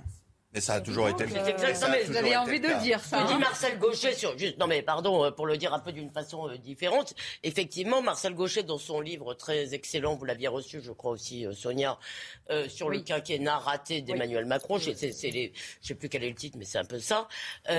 pointe cette chose, c'est-à-dire il dit Macron était Macron est, entouré de surdiplômés. C'est-à-dire c'est même pas d'un côté les diplômés, de l'autre côté les autres. C'est vraiment l'élite de l'élite. Oui, mais attention, ne jetons pas le bébé avec l'eau du bain. On a besoin d'une élite. On a besoin de gens meilleurs que les autres. Qui a l'amour de la France on a, besoin on a aussi besoin de gens meilleurs que les autres. Quand on a l'amour, de la vie encore, on ne fait pas appel à des cabinets privés étrangers pour discuter de l'avenir du métier d'enseignant. Je suis la pause, la pause. Et Marcel Gaucher, c'était. Euh, les leçons d'un échec. Emmanuel Macron de Merci Sonia. Comme ça, en tous les cas. Une pause. On va continuer sur ce sujet. Je voudrais quand même que l'on parle de ce que l'administration pénitentiaire n'a pas dit sur le passé violent du meurtrier présumé d'Ivan Colonna. Ce qu'on apprend est édifiant. Malheureusement, on ne découvre pas ça sur nos prisons françaises, mais enfin, quand même, il y a quand même des choses à dire. Nous parlerons de la dernière ligne droite de la campagne, même si tout ce qu'on vient de dire, bah, quand même, on vient de parler. Une pause et on se retrouve avec nos invités. Merci d'être avec nous. La suite de vos débats. Dans quelques instants, nous vous parlerons d'une interpellation euh, euh, avec une vidéo qui provoque beaucoup de réactions, notamment des réactions politiques, mais pas seulement. Interpellation d'un suspect par des policiers. ça finit presque en guet-apens. Dans quelques instants, ce sera le thème de notre débat. Mais pour l'heure, place au journal, bien sûr. Rebonjour à vous, cher Nelly. Bonjour Sonia, bonjour à tous. Et on va revenir hein, euh, à l'ouverture de cette euh, enquête préliminaire sur les cabinets privés à laquelle va procéder le parquet national financier. Euh, enquête pour blanchiment aggravé de fraude fiscale. Bonjour Johan Usaï. C'est la conséquence au fond des accusations de la commission d'enquête du Sénat hein, sur l'influence même de ces cabinets de conseil sur les politiques publiques aujourd'hui dans notre pays. Oui, Nelly, la, polémique autour de ces cabinets de conseil qui a débuté il y a trois semaines, effectivement, à cause d'un rapport du Sénat qui affirme que le gouvernement a dépensé en, 2021 pas moins d'un milliard d'euros pour avoir recours à ces cabinets de, conseil, un chiffre qui a doublé entre 2018 et 2021. Et c'est précisément cela que l'on reproche, que l'opposition reproche au gouvernement et donc à Emmanuel Macron, le fait que ce chiffre se soit envolé sous son euh, quinquennat. Alors le principal cabinet de conseil visé, c'est McKinsey, qui a été le, cabinet de conseil dans la gestion de la crise sanitaire. Euh, il a empoché à ce titre plus de 12 millions d'euros de, il, a, empoché à ce titre 12 millions d'euros pour ses, missions, mais n'a déclaré aucun bénéfice en France durant ces dix dernières années. C'est précisément pour cela que l'enquête est ouverte pour blanchiment aggravé de fraude fiscale. Alors une précision euh, importante dans le contexte politique actuel à quelques jours de l'élection euh, présidentielle, il n'est pas question dans cette enquête d'attribution illégale de marchés publics ou de favoritisme. À aucun moment des responsables politiques ou des membres du gouvernement ne sont visés dans cette euh, enquête. C'est vrai qu'on a entendu l'opposition après ce rapport du, Sénat, parler de, favoritisme avec McKinsey, puisque des, membres de ce cabinet de conseil ont travaillé pour Emmanuel Macron durant sa campagne de, 2017. Mais là, dans cette enquête, il n'est absolument pas question de cela. Néanmoins, on peut dire que ça tombe mal pour Emmanuel Macron, puisque c'est vrai que cette affaire fait, beaucoup de bruit. L'opposition s'en est emparée depuis euh, trois semaines. L'ouverture de cette enquête vient la remettre sur le devant de la scène et inévitablement, l'opposition va, va s'en saisir politiquement à quelques jours du premier tour maintenant. Merci beaucoup pour toutes ces précisions en tout cas. Et puis euh, on revient à ce rappel d'une centaine de fromages qui a été lancé euh, hier. Ils sont soupçonnés de contenir, euh, de contenir pardon, une, une, bactérie responsable de la listériose, pizza, chocolat Kinder en quelques jours. C'est le troisième produit vendu en grande surface qui fait l'objet d'une telle procédure de rappel. On va y revenir avec Reda Emrabit. Pizza, chocolat et désormais les fromages. Les rappels de produits se multiplient ces derniers temps.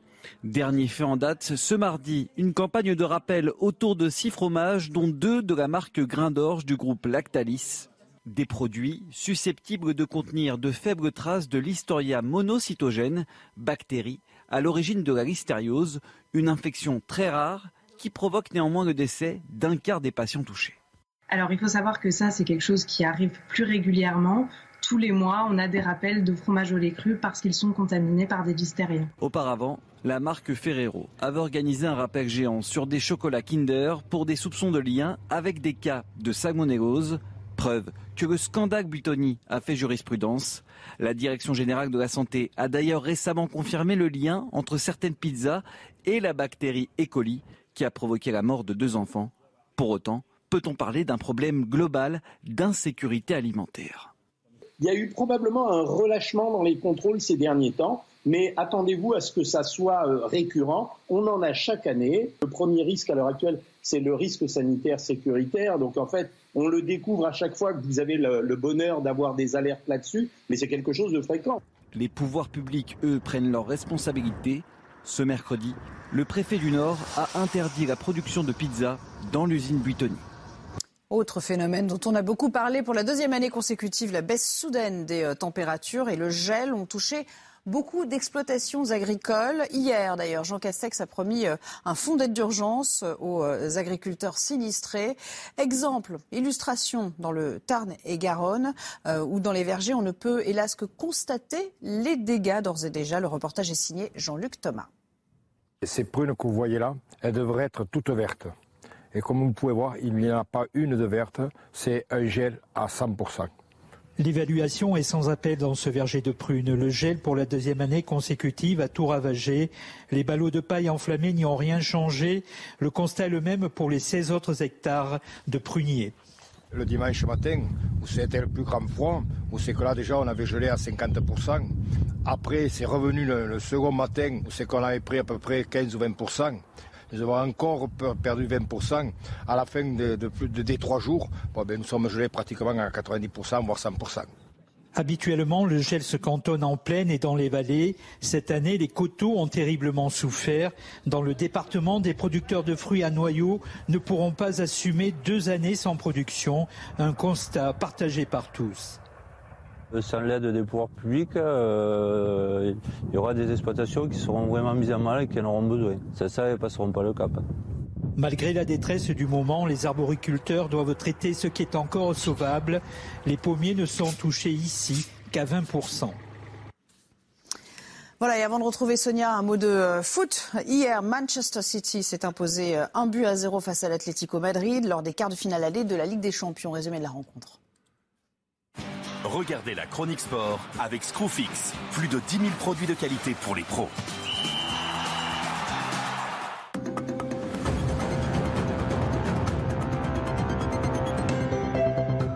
Face à de valeureux Colchoneros, City bute longuement sur une arrière-garde impitoyable. L'Atlético de Madrid ne concède aucun tir cadré en première période. À ce moment-là, le plan des hommes de Diego Simeone fonctionne parfaitement. Guardiola doit faire entrer trois joueurs offensifs avec Ressus, Grealish et surtout Foden. La pépite britannique de 21 ans s'illustre deux minutes plus tard. Foden, première percée pour De Bruyne s'occupe de tout Les Sky Blues évitent le premier piège madrilène, mais ils s'imposent avec un petit but d'avance. La partie d'échecs entre Guardiola et Simeone va reprendre mercredi prochain à Madrid. C'était la chronique sport avec Screwfix. Plus de 10 000 produits de qualité pour les pros. Voilà, et avant le match au retour, c'est notre match au retour à nous. Deuxième partie de Midi News avec euh, nos invités toujours euh, autour de cette table. Olivier D'Artigol, Kevin Bossuet, Carbon de 16 et Elisabeth Lévy. Beaucoup de sujets à vous soumettre. Nous avons consacré la première heure à évoquer l'ouverture d'une enquête préliminaire par le parquet national euh, financier qui vise les cabinets de conseil, en particulier McKinsey, avec euh, une enquête ouverte pour des faits de blanchiment aggravé de fraude fiscale. On va continuer à en parler tout à l'heure. Il y a aussi ce dont je vous parlais tout à l'heure, c'est-à-dire euh, ce qu'a révélé nos qu'ont révélé nos confrères du Monde sur le détenu qui a causé la mort euh, d'Ivan Colonna et puis l'état de nos prisons françaises. Mais pour l'heure, je voudrais vous parler d'une vidéo. Vous allez en voir euh, euh, quelques extraits, des images. En fait, ce sont des policiers qui ont interpellé un, suspect. Et très rapidement, trois policiers qui essaient de l'interpeller, très rapidement va s'en suivre un effet de, de meute. D'autres individus vont venir. Et évidemment, va s'en suivre, regardez comme vous le voyez, une attaque des policiers, de la voiture de police, qui va empêcher finalement euh, cette opération euh, d'interpellation de se poursuivre. Euh, vous voyez ces images. on sait où c'est À Rouen. À Rouen. on va en parler avec notre journaliste police-justice Sandra Buisson. Merci Sandra d'être avec nous. De nouveau, une vidéo montrant des policiers agressés. Que s'est-il passé? Là, c'est assez évident. Malgré tout, rappelez-nous le, le contexte. Eh bien, ces policiers de sécurité publique intervenaient parce qu'ils euh, étaient en patrouille et ils entendent sur les ondes radio qu'une personne vient d'être euh, agressée violemment à coups de batte de baseball. Il y a un signalement euh, d'une voiture qui est donné sur les ondes de la police et ces policiers qui sont en patrouille se rendent compte que cette voiture, ils l'ont contrôlée la veille au soir. Donc, ils savent où peuvent être les occupants dans cette ville de Cantleux, près de Rouen. C'est là qu'ils viennent et ils repèrent à ce moment-là un individu qui correspond correspond au signalement qui vient d'être donné euh, sur les ondes comme étant possiblement un des agresseurs euh, de la personne violentée à coups de batte de baseball. C'est là euh, que vous voyez ces images. Les policiers essaient de menotter l'individu qu'ils suspectent d'avoir pris part à, cette agression. Ils n'y arrivent pas. L'individu est très corpulent. Il se rebelle physiquement. Ils sont obligés d'essayer de l'amener au sol pour essayer d'arriver à l'interpeller. On a consulté le PV de cette de rapport de cette intervention. À ce moment-là, un homme arrive pour filmer et il dénonce euh, des violences policières, il euh, insulte les euh, policiers et il appelle d'autres individus qui arrivent et s'en suivent donc des violences commises par une vingtaine d'individus à capuche masqués qui s'opposent à l'interpellation, viennent au contact des policiers, jettent des pierres, des pavés et tentent de les violenter physiquement. Dans leur PV, les policiers expliquent qu'ils sont en situation de danger réel pour leur intégrité euh, physique, d'autant que autour, les riverains, euh, les habitants insultent les policiers et encouragent les violences à leur encontre. Ils sont en infériorité numérique. Ces policiers sont obligés, euh, pour vous dire à quel point ils se sentent en danger, de démuseler un des chiens qu'ils avaient pour cette intervention. les policiers sont caillassés. Certains individus vont casser la, la voiture. On le voit sur les images. Ils vont donner des coups de pied, briser les fenêtres et puis puis essayer de voler du matériel à l'arrière du véhicule de, police. Euh, ce qu'on peut lire dans ce PV rapport d'intervention, c'est que les policiers estiment à ce moment-là que la situation est extrêmement menaçante pour leur intégrité physique et qu'ils sont contraint d'arrêter la tentative d'interpellation et de laisser partir le suspect. Euh, il prend la fuite d'ailleurs avec une menotte euh, au bras gauche puisque les policiers n'ont pas réussi à le menotter des deux mains. Malgré tout, les individus continuent de vouloir en découdre et essaient euh, de leur porter des coups, notamment aux deux policiers qui viennent de se relever et qui étaient en train à terre d'essayer de menotter l'individu. Un policier est obligé de sortir son arme et finalement, c'est à l'arrivée des renforts que les agresseurs, les assaillants s'en vont. Merci euh, Sandra Buisson, notre service police-justice, pour toutes ces précisions. Et en cette période de campagne électorale, forcément, les réactions politiques vont très vite à l'instant. Et Eric Ciotti, sur les réseaux sociaux, dit ceci à Rouen, image de la France de Macron, celle dont on ne veut plus des policiers attaqués après avoir interpellé un homme. Le message doit être simple, s'en prendre à ceux qui nous protègent doit conduire le soir même à la casse prison, tolérance zéro avec les voyous, dit-il. Au-delà des réactions, les images sont différentes. Mais alors entendre euh, les policiers peur pour leur intégrité physique. Il y, a, un vrai problème. J'aimerais finir ma phrase avant que vous hurliez, parce que je vous connais, je sais que ça va pas vous plaire. Là, je pense qu'il y a un véritable problème sur la possibilité qu'ont les policiers de se défendre.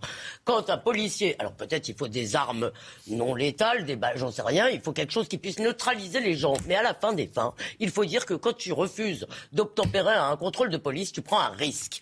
Voilà. Et moi, j'en ai assez, si vous voulez, d'entendre en permanence qu'à chaque fois qu'il se passe un truc, si vous voulez, c'est les policiers qui auront euh, des ennuis à non plus finir. S'il il faut usage de leur arme, évidemment pas à tort et à travers, évidemment en état de légitime défense, il me semble que c'est dans le code pénal, vous me le confirmerez.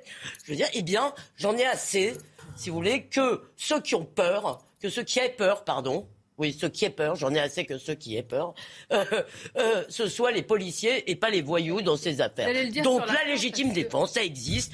Quand tu es un voyou, que tu t'arrêtes pas, et eh ben tu prends un risque y compris, avant d'arriver à cela, il y a une distorsion entre ce qu'on entend dans la campagne, la peur doit changer de camp, et des policiers qui sont obligés de reculer, qui sont obligés de s'abriter, qui ont peur pour leur intégrité physique et qui sont obligés de fuir parce qu'ils interpellaient un suspect. Et quand même, il faut parler de la logique de groupe. Mis à part ceux qui viennent dans une esprit de conquête du territoire et de casser du flic, il y a les riverains.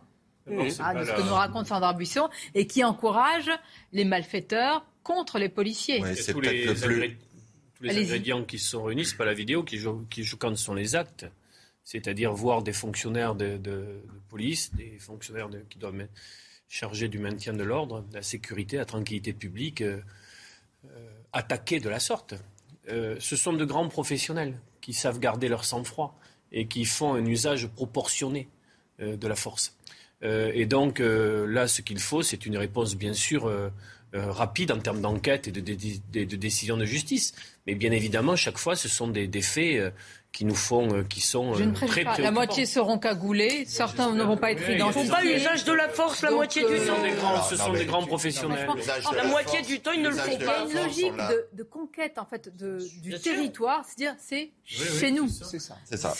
C'est ça. Et quand les polices, bah, et c'est ça le plus effrayant. Le plus effrayant, c'est la réaction des, riverains, si vous voulez, qui est des, qui est des voyous qui se confrontent? De tout. Évidemment. Deux riverains. La réaction des riverains telle qu'elle est décrite par le commentaire de... Par le commentaire.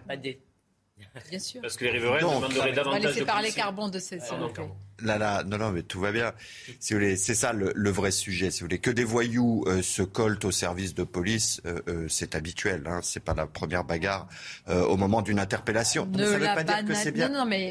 je vous dis pas que c'est bien. Mais attendez, là, il y a, il y a deux choses moi qui m'interpellent. C'est un que des riverains soutiennent les voyous. Ça, c'est la première chose qui marque que effectivement, dans ce quartier-là, il y a des choses qui sont en train de dégénérer. La deuxième chose, dans cet effet de groupe, là où on est étonné, c'est que les renforts de police n'arrivent pas plus tôt. C'est-à-dire que les voyous arrivent à mobiliser d'autres voyous pour venir au soutien de la fuite de l'un d'entre eux.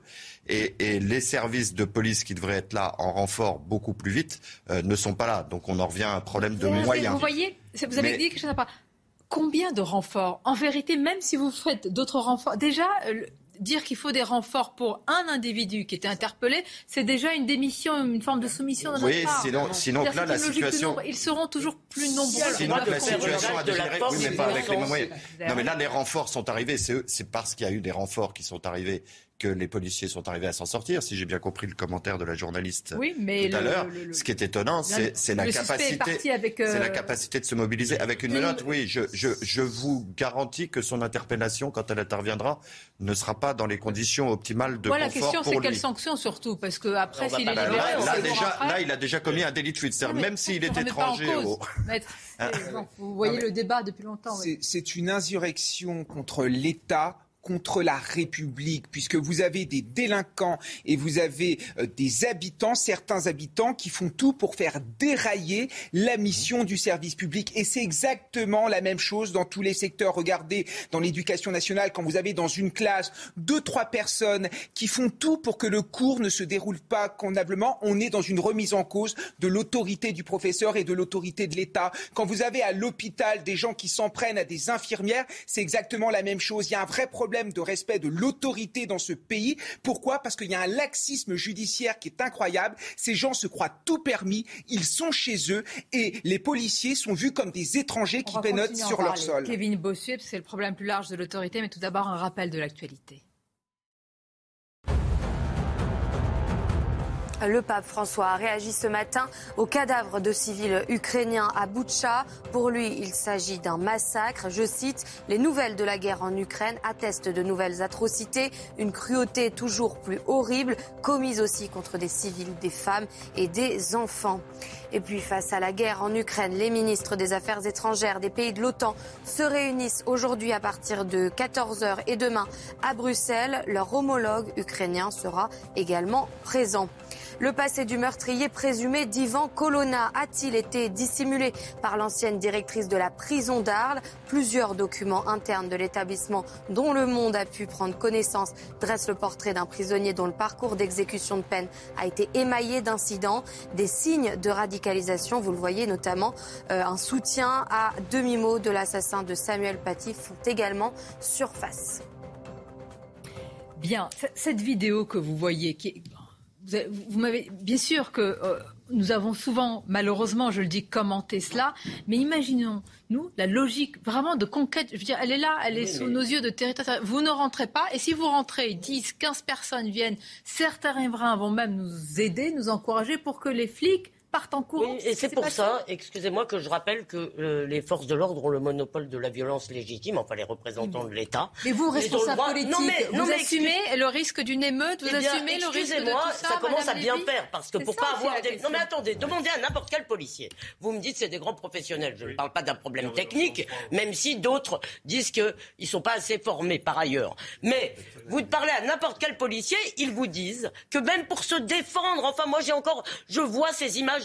Vous vous rappelez pas pendant des manifs, je crois la loi travail, des policiers qui ont failli cramer dans leur bagnole. Ils n'ont pas fait usage de leur arme pour sortir, pour se défendre. Écoutez, il y a un moment, et, et- et- et là les politiques aussi, et les journalistes, je reprends mon ancienne. Il y a un désarmement moral. Non, mais il y a euh, ceux qui nous disent toute la journée, dès qu'il y a un truc, et pourtant, dès qu'il y a un incident, il est documenté, il est suivi, etc., euh, mais qui nous expliquent en gros que la police est violente, d'accord, et que ces pauvres petits, j'ai encore entendu ça sur ce plateau. Oh oui, mais il y a la misère sociale. Bah, bien sûr, bien sûr que je l'ai entendu.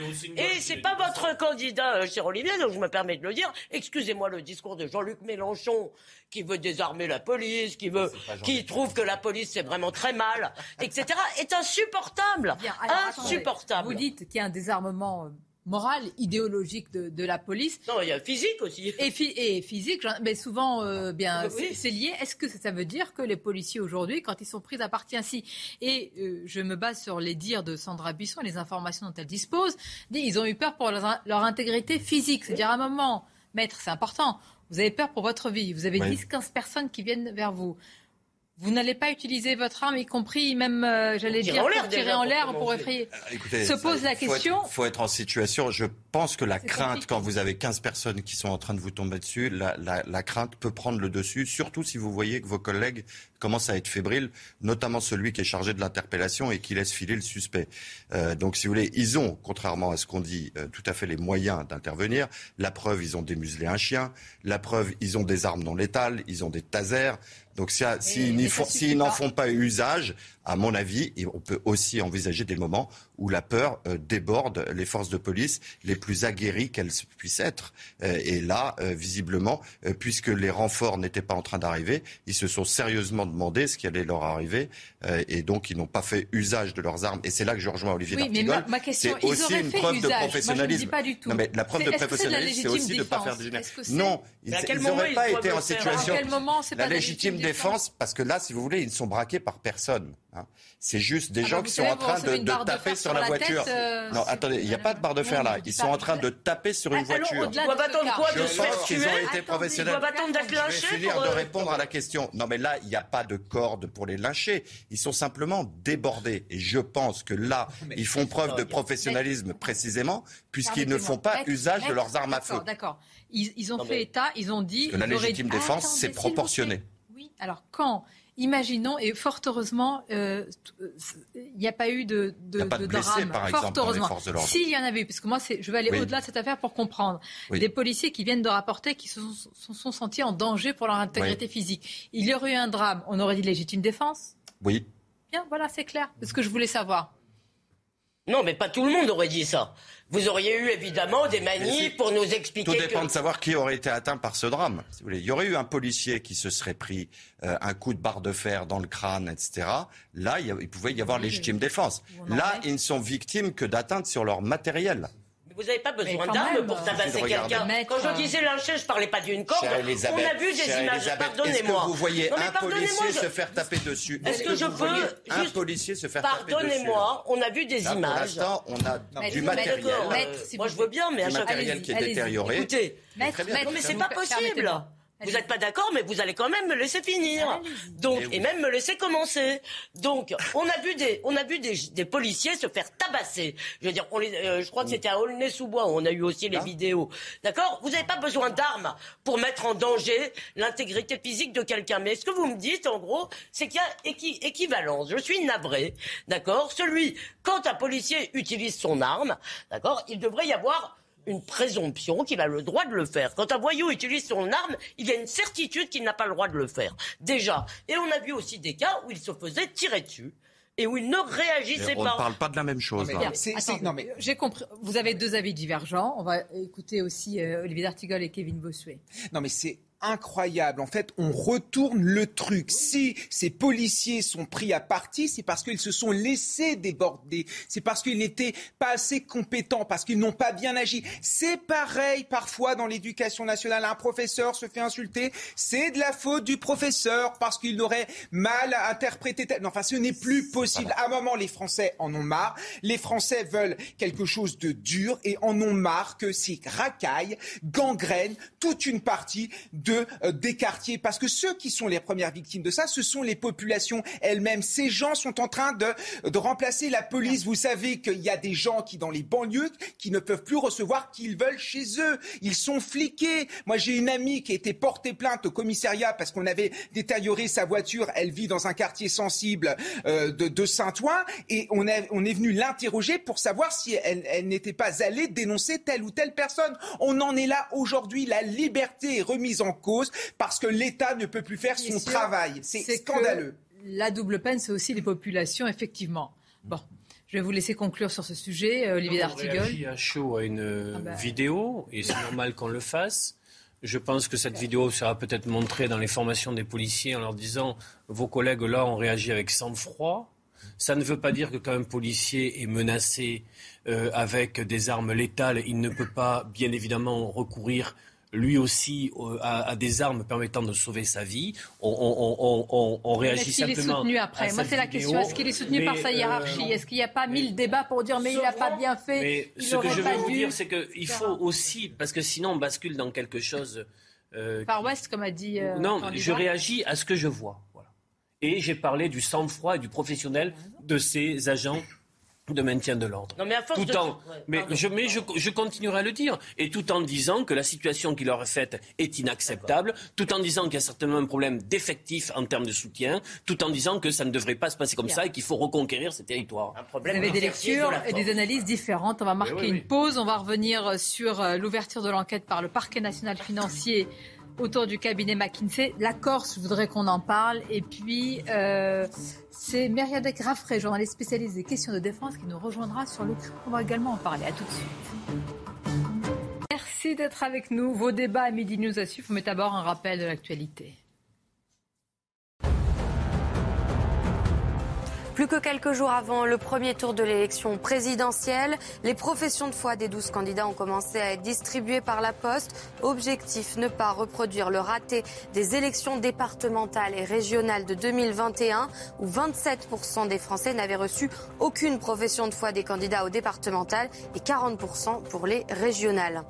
Le parquet national financier a annoncé avoir ouvert une enquête préliminaire le 31 mars pour blanchiment aggravé de fraude fiscale. Cette enquête fait suite à la publication par le Sénat d'un rapport sur le recours croissant à des cabinets de conseil privés par l'État et leur influence sur les politiques publiques. Enfin, le préfet du Nord interdit la production de pizza Butoni après plusieurs cas graves de contamination d'enfants par une bactérie et des décès possiblement liés à la consommation de ces produits. La suite de Midi News avec nos invités, Olivier Darti- D'Artigal, notre chroniqueur politique, Maître Carbon de 16, le professeur d'histoire Kevin Bossuet, et on accueille avec plaisir Myriadek Raffray, bonjour à vous. Et merci d'être là, journaliste spécialiste des questions de défense. Dans quelques instants, euh, nous parlerons de l'Ukraine.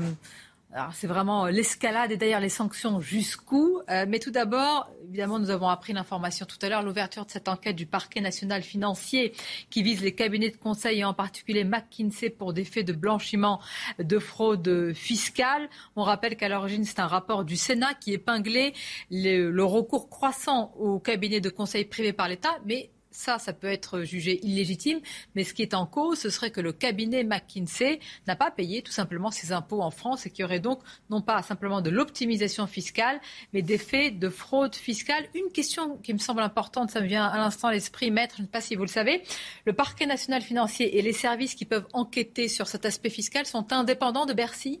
Oui, totalement indépendant. C'est le pouvoir judiciaire, alors que Bercy, c'est le pouvoir Il exécutif. n'y a aucun lien entre le parquet national Le financier. parquet national euh, financier a ses pouvoirs d'investigation propres. Oui. pouvoir d'investi- il a ses pouvoirs d'investigation propres et euh, Bercy peut coopérer à la demande du PNF, Voilà. c'est-à-dire on peut envoyer des commissions rogatoires pour leur demander leur coopération, notamment sur les informations fiscales, sur la procédure fiscale précise. Mais en Ah, l'occurrence, le Donc PNF, peut saisir un service de Bercy pour euh, collaborer à l'enquête. et même, et même, et même, Il peut- et même perquisitionner, il peut même perquisitionner à Bercy pour, pour obtenir les documents. Bien. Les conséquences euh, politiques, difficiles de les examiner, Olivier D'Artigol. Malgré tout, est-ce que vous pouvez nous rappeler quand même le contexte? On a dit sparadrap, boulet depuis quelques semaines. L'exécutif ne sait pas comment Le prendre contexte est assez simple. C'est une commission d'enquête du Sénat qui révèle l'ampleur du recours de- à ces cabinets conseils, notamment McKinsey, pour euh, beaucoup d'argent public et pour des résultats, euh, pour une plus-value peu probante. Euh, puis un exécutif qui tente, j'ai envie de dire, euh, de dire qu'il n'y a pas de problème, qu'il peut faire la transparence. Une phrase d'Emmanuel Macron disant... comme pour l'affaire Benalla, ben, s'ils viennent me chercher, qu'ils viennent me chercher, là c'était ben, qu'ils aillent au pénal. De fait, euh, le pénal est saisi par euh, le PNF, dont on se souvient que lors de la dernière présidentielle, euh, il avait aussi marqué la dernière ligne droite du scrutin. C'est une étape franchie dans l'affaire McKinsey. La question maintenant, c'est comment le parquet national financier va instruire cette enquête qui percute la campagne, premier tour, la campagne d'entre-deux tours, et voilà. Et ce qui peut euh, en découler, je voudrais qu'on écoute justement, vous y faisiez référence, Olivier D'Artigol, Emmanuel Macron à ce sujet.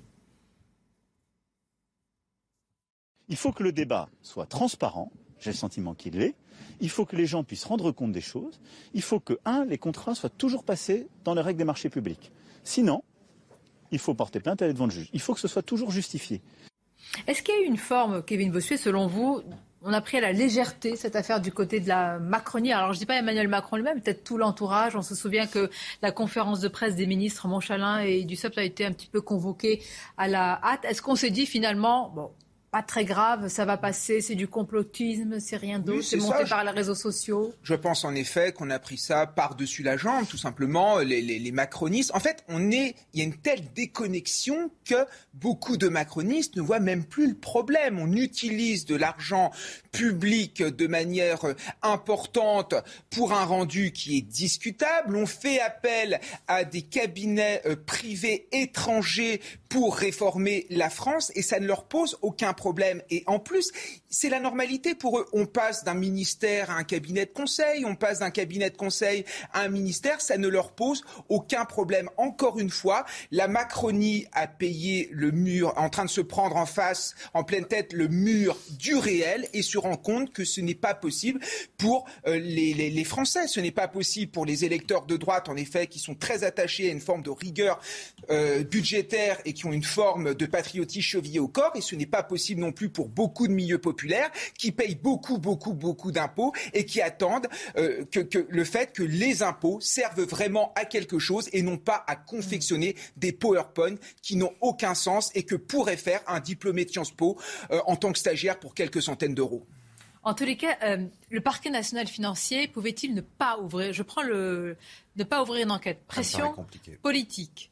Et du Sénat, commission d'enquête sérieuse, audition. Et crédibilité, et crédibilité, du PNF lui-même. Qui avait été créé, rappelons-le, créé par, par, euh, Christiane Taubira euh, et sous la présidence de François Hollande. Vous avez raison. Christiane Taubira l'avait installé après, après l'affaire Cahuzac et le parquet national financier qui a été beaucoup critiqué euh, à, à maintes reprises, notamment parce qu'il est victime euh, d'une guerre interne avec le parquet financier de Paris euh, et donc des conflits de compétences. S'il n'avait pas ouvert, il se serait décrédibilisé, notamment au regard du précédent Fillon, hein, où il avait ouvert extrêmement rapidement, ce qui avait déjà causé une polémique. Bien. Euh, dans quelques instants, avec vous, Myriam après, on va évoquer euh, les conséquences de la guerre en Ukraine et ce qui se joue là dans les prochaines heures, avec encore une escalade, les sanctions. Mais je voudrais quand même euh, qu'on écoute une ex-directrice de prison. Je vous explique ce qu'il en est.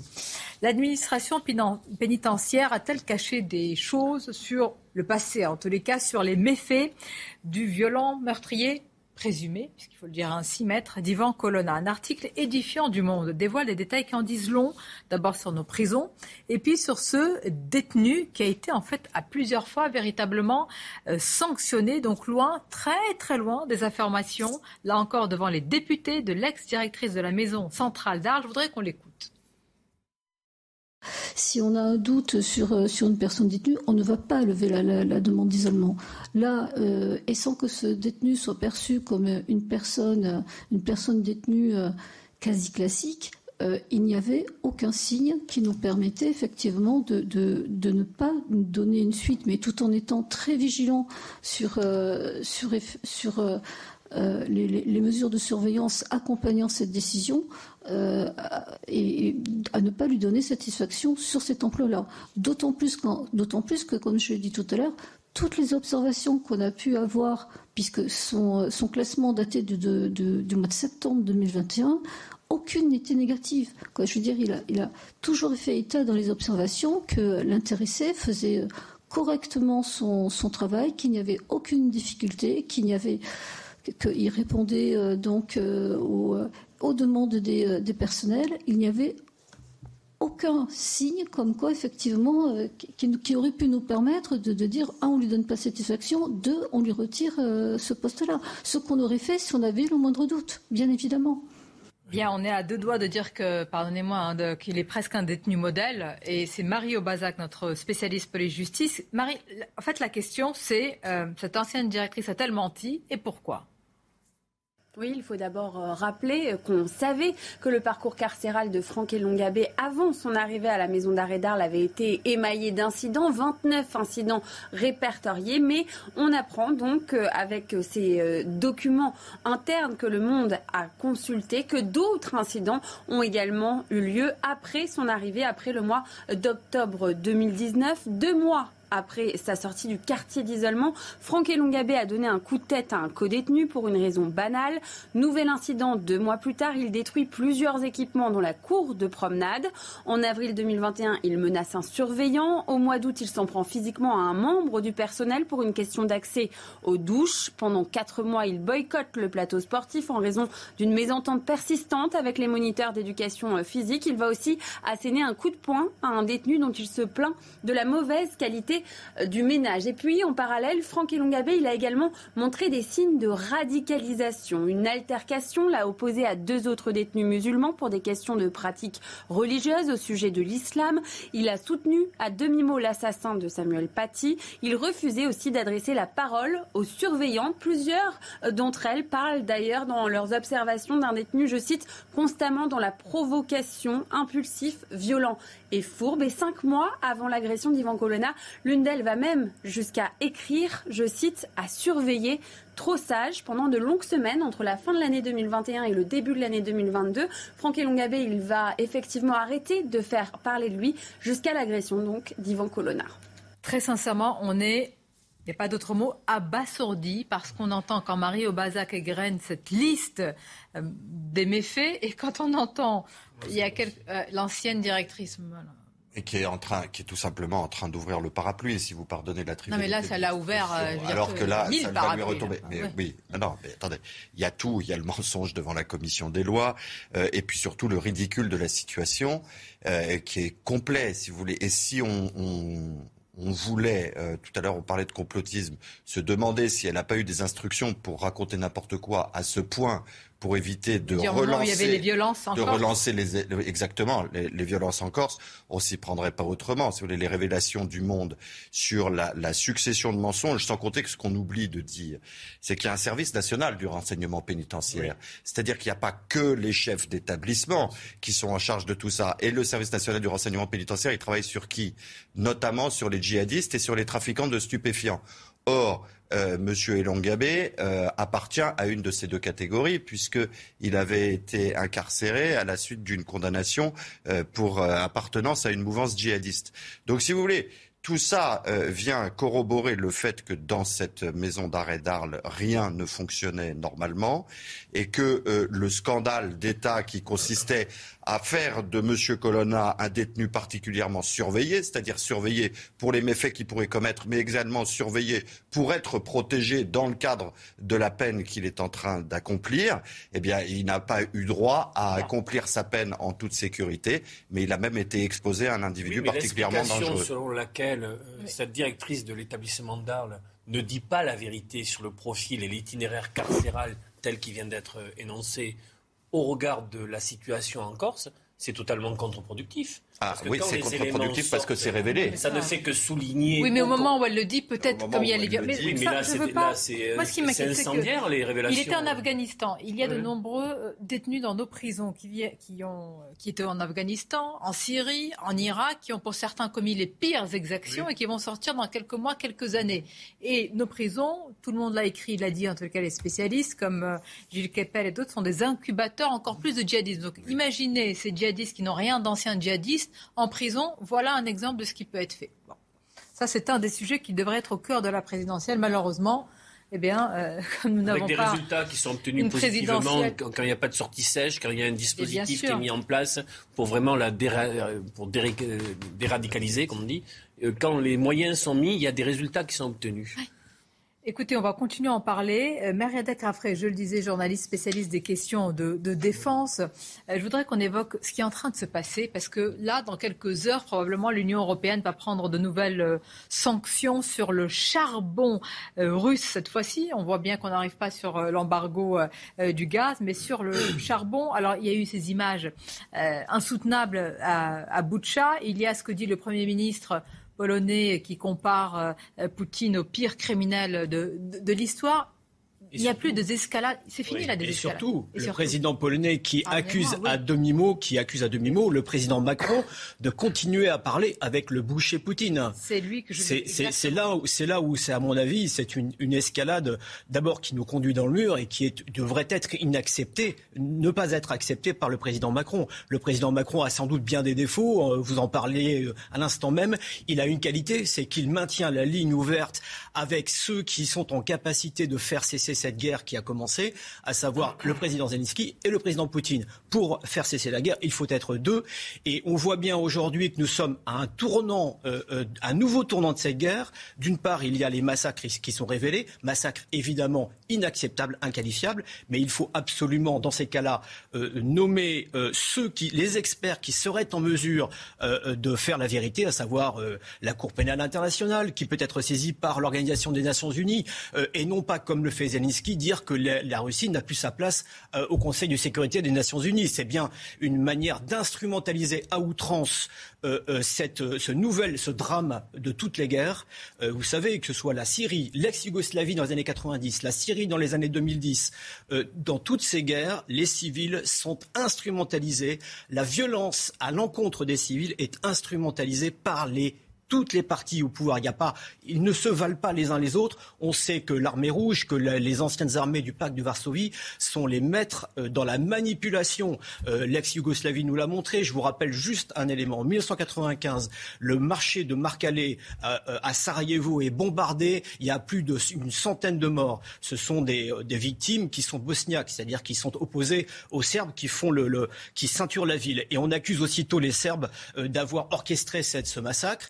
Les enquêtes qui seront faites par les militaires français et qui seront corroborées par les plus hauts dirigeants français ont montré que les Bosniaques avaient euh, bombardé leur propre population pour entraîner l'OTAN qui ne voulait pas rentrer dans le conflit. Alors, Donc là, c'est vraiment le, le danger, Vous, vous c'est- d'aller encore rentre- plus à l'escalade. euh, là, on entre peut-être dans une deuxième phase de cette guerre avec désormais le Donbass. Tous les experts affirment qu'il ne partira pas, Poutine euh, ne se retirera pas sans avoir obtenu quelque chose de concret, de tangible à montrer à sa population.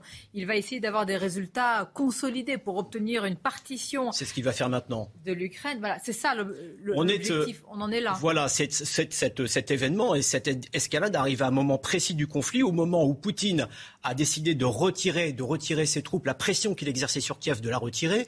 Donc, en quelque sorte, du point de vue de Poutine, on peut lire ça comme une ouverture, en quelque sorte, euh, euh, une facilitation de négociation. Et de l'autre, il, il, euh, il annonce qu'il va mettre la pression sur le Donbass. Zelensky et euh, Stoltenberg, qui est le secrétaire général de l'OTAN, disent tous les deux eux-mêmes ces derniers jours que là, on est en fait dans la véritable, euh, la Et là, on peut les croire, les informations euh, des États-Unis. hein. Voilà, là c'est la véritable bataille qui va se passer. ouais. Et, et là finalement, on dit aujourd'hui que, la, que, les, que le- la Russie a perdu la guerre. Non, non, on va voir maintenant si la Russie gagne ou perd la guerre dans cet ultime affrontement entre le corps de bataille ukrainien à l'est et les Russes euh, euh, au Donbass. Les Russes ont à peu près euh, euh, euh, euh, fait mouvement. Une, une vingtaine de milliers de Russes ont été retirés du front du Nord et basculés vers l'est. Euh, les experts euh, estiment que dans trois ou quatre jours, les Russes vont passer euh, à l'offensive à l'est de manière très dure pour essayer de mettre le coup de grâce à cette armée qu'elle bloque aujourd'hui dans l'est. C'est maintenant que les choses se jouent et c'est maintenant que l'escalade politique arrive. Et c'est justement à ce moment-là. qu'il faut parler selon vous. Voilà, on va marquer une pause. On va. C'est très important parce qu'effectivement, là, on arrive à un moment essentiel de cette guerre. Mais tout d'abord, le rappel de l'actualité. Le Premier ministre britannique Boris Johnson estime que la mort de civils à en Ukraine ne semble pas loin du génocide. Lundi, le Premier ministre espagnol avait euh, lui aussi parlé d'un possible génocide.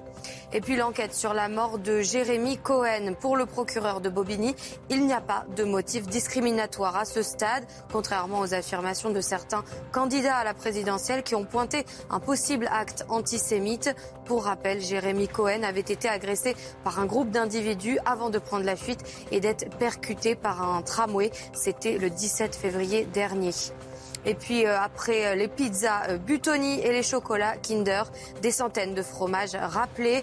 Ils sont susceptibles de contenir des bactéries responsables de la listériose, une infection alimentaire qui peut être meurtrière. La campagne de rappel concerne six fromages, vous les voyez, un brie au lait cru, trois coulommiers et deux fromages au lait cru de la marque Normandville. Pour toute information supplémentaire, vous pouvez vous rendre sur le site.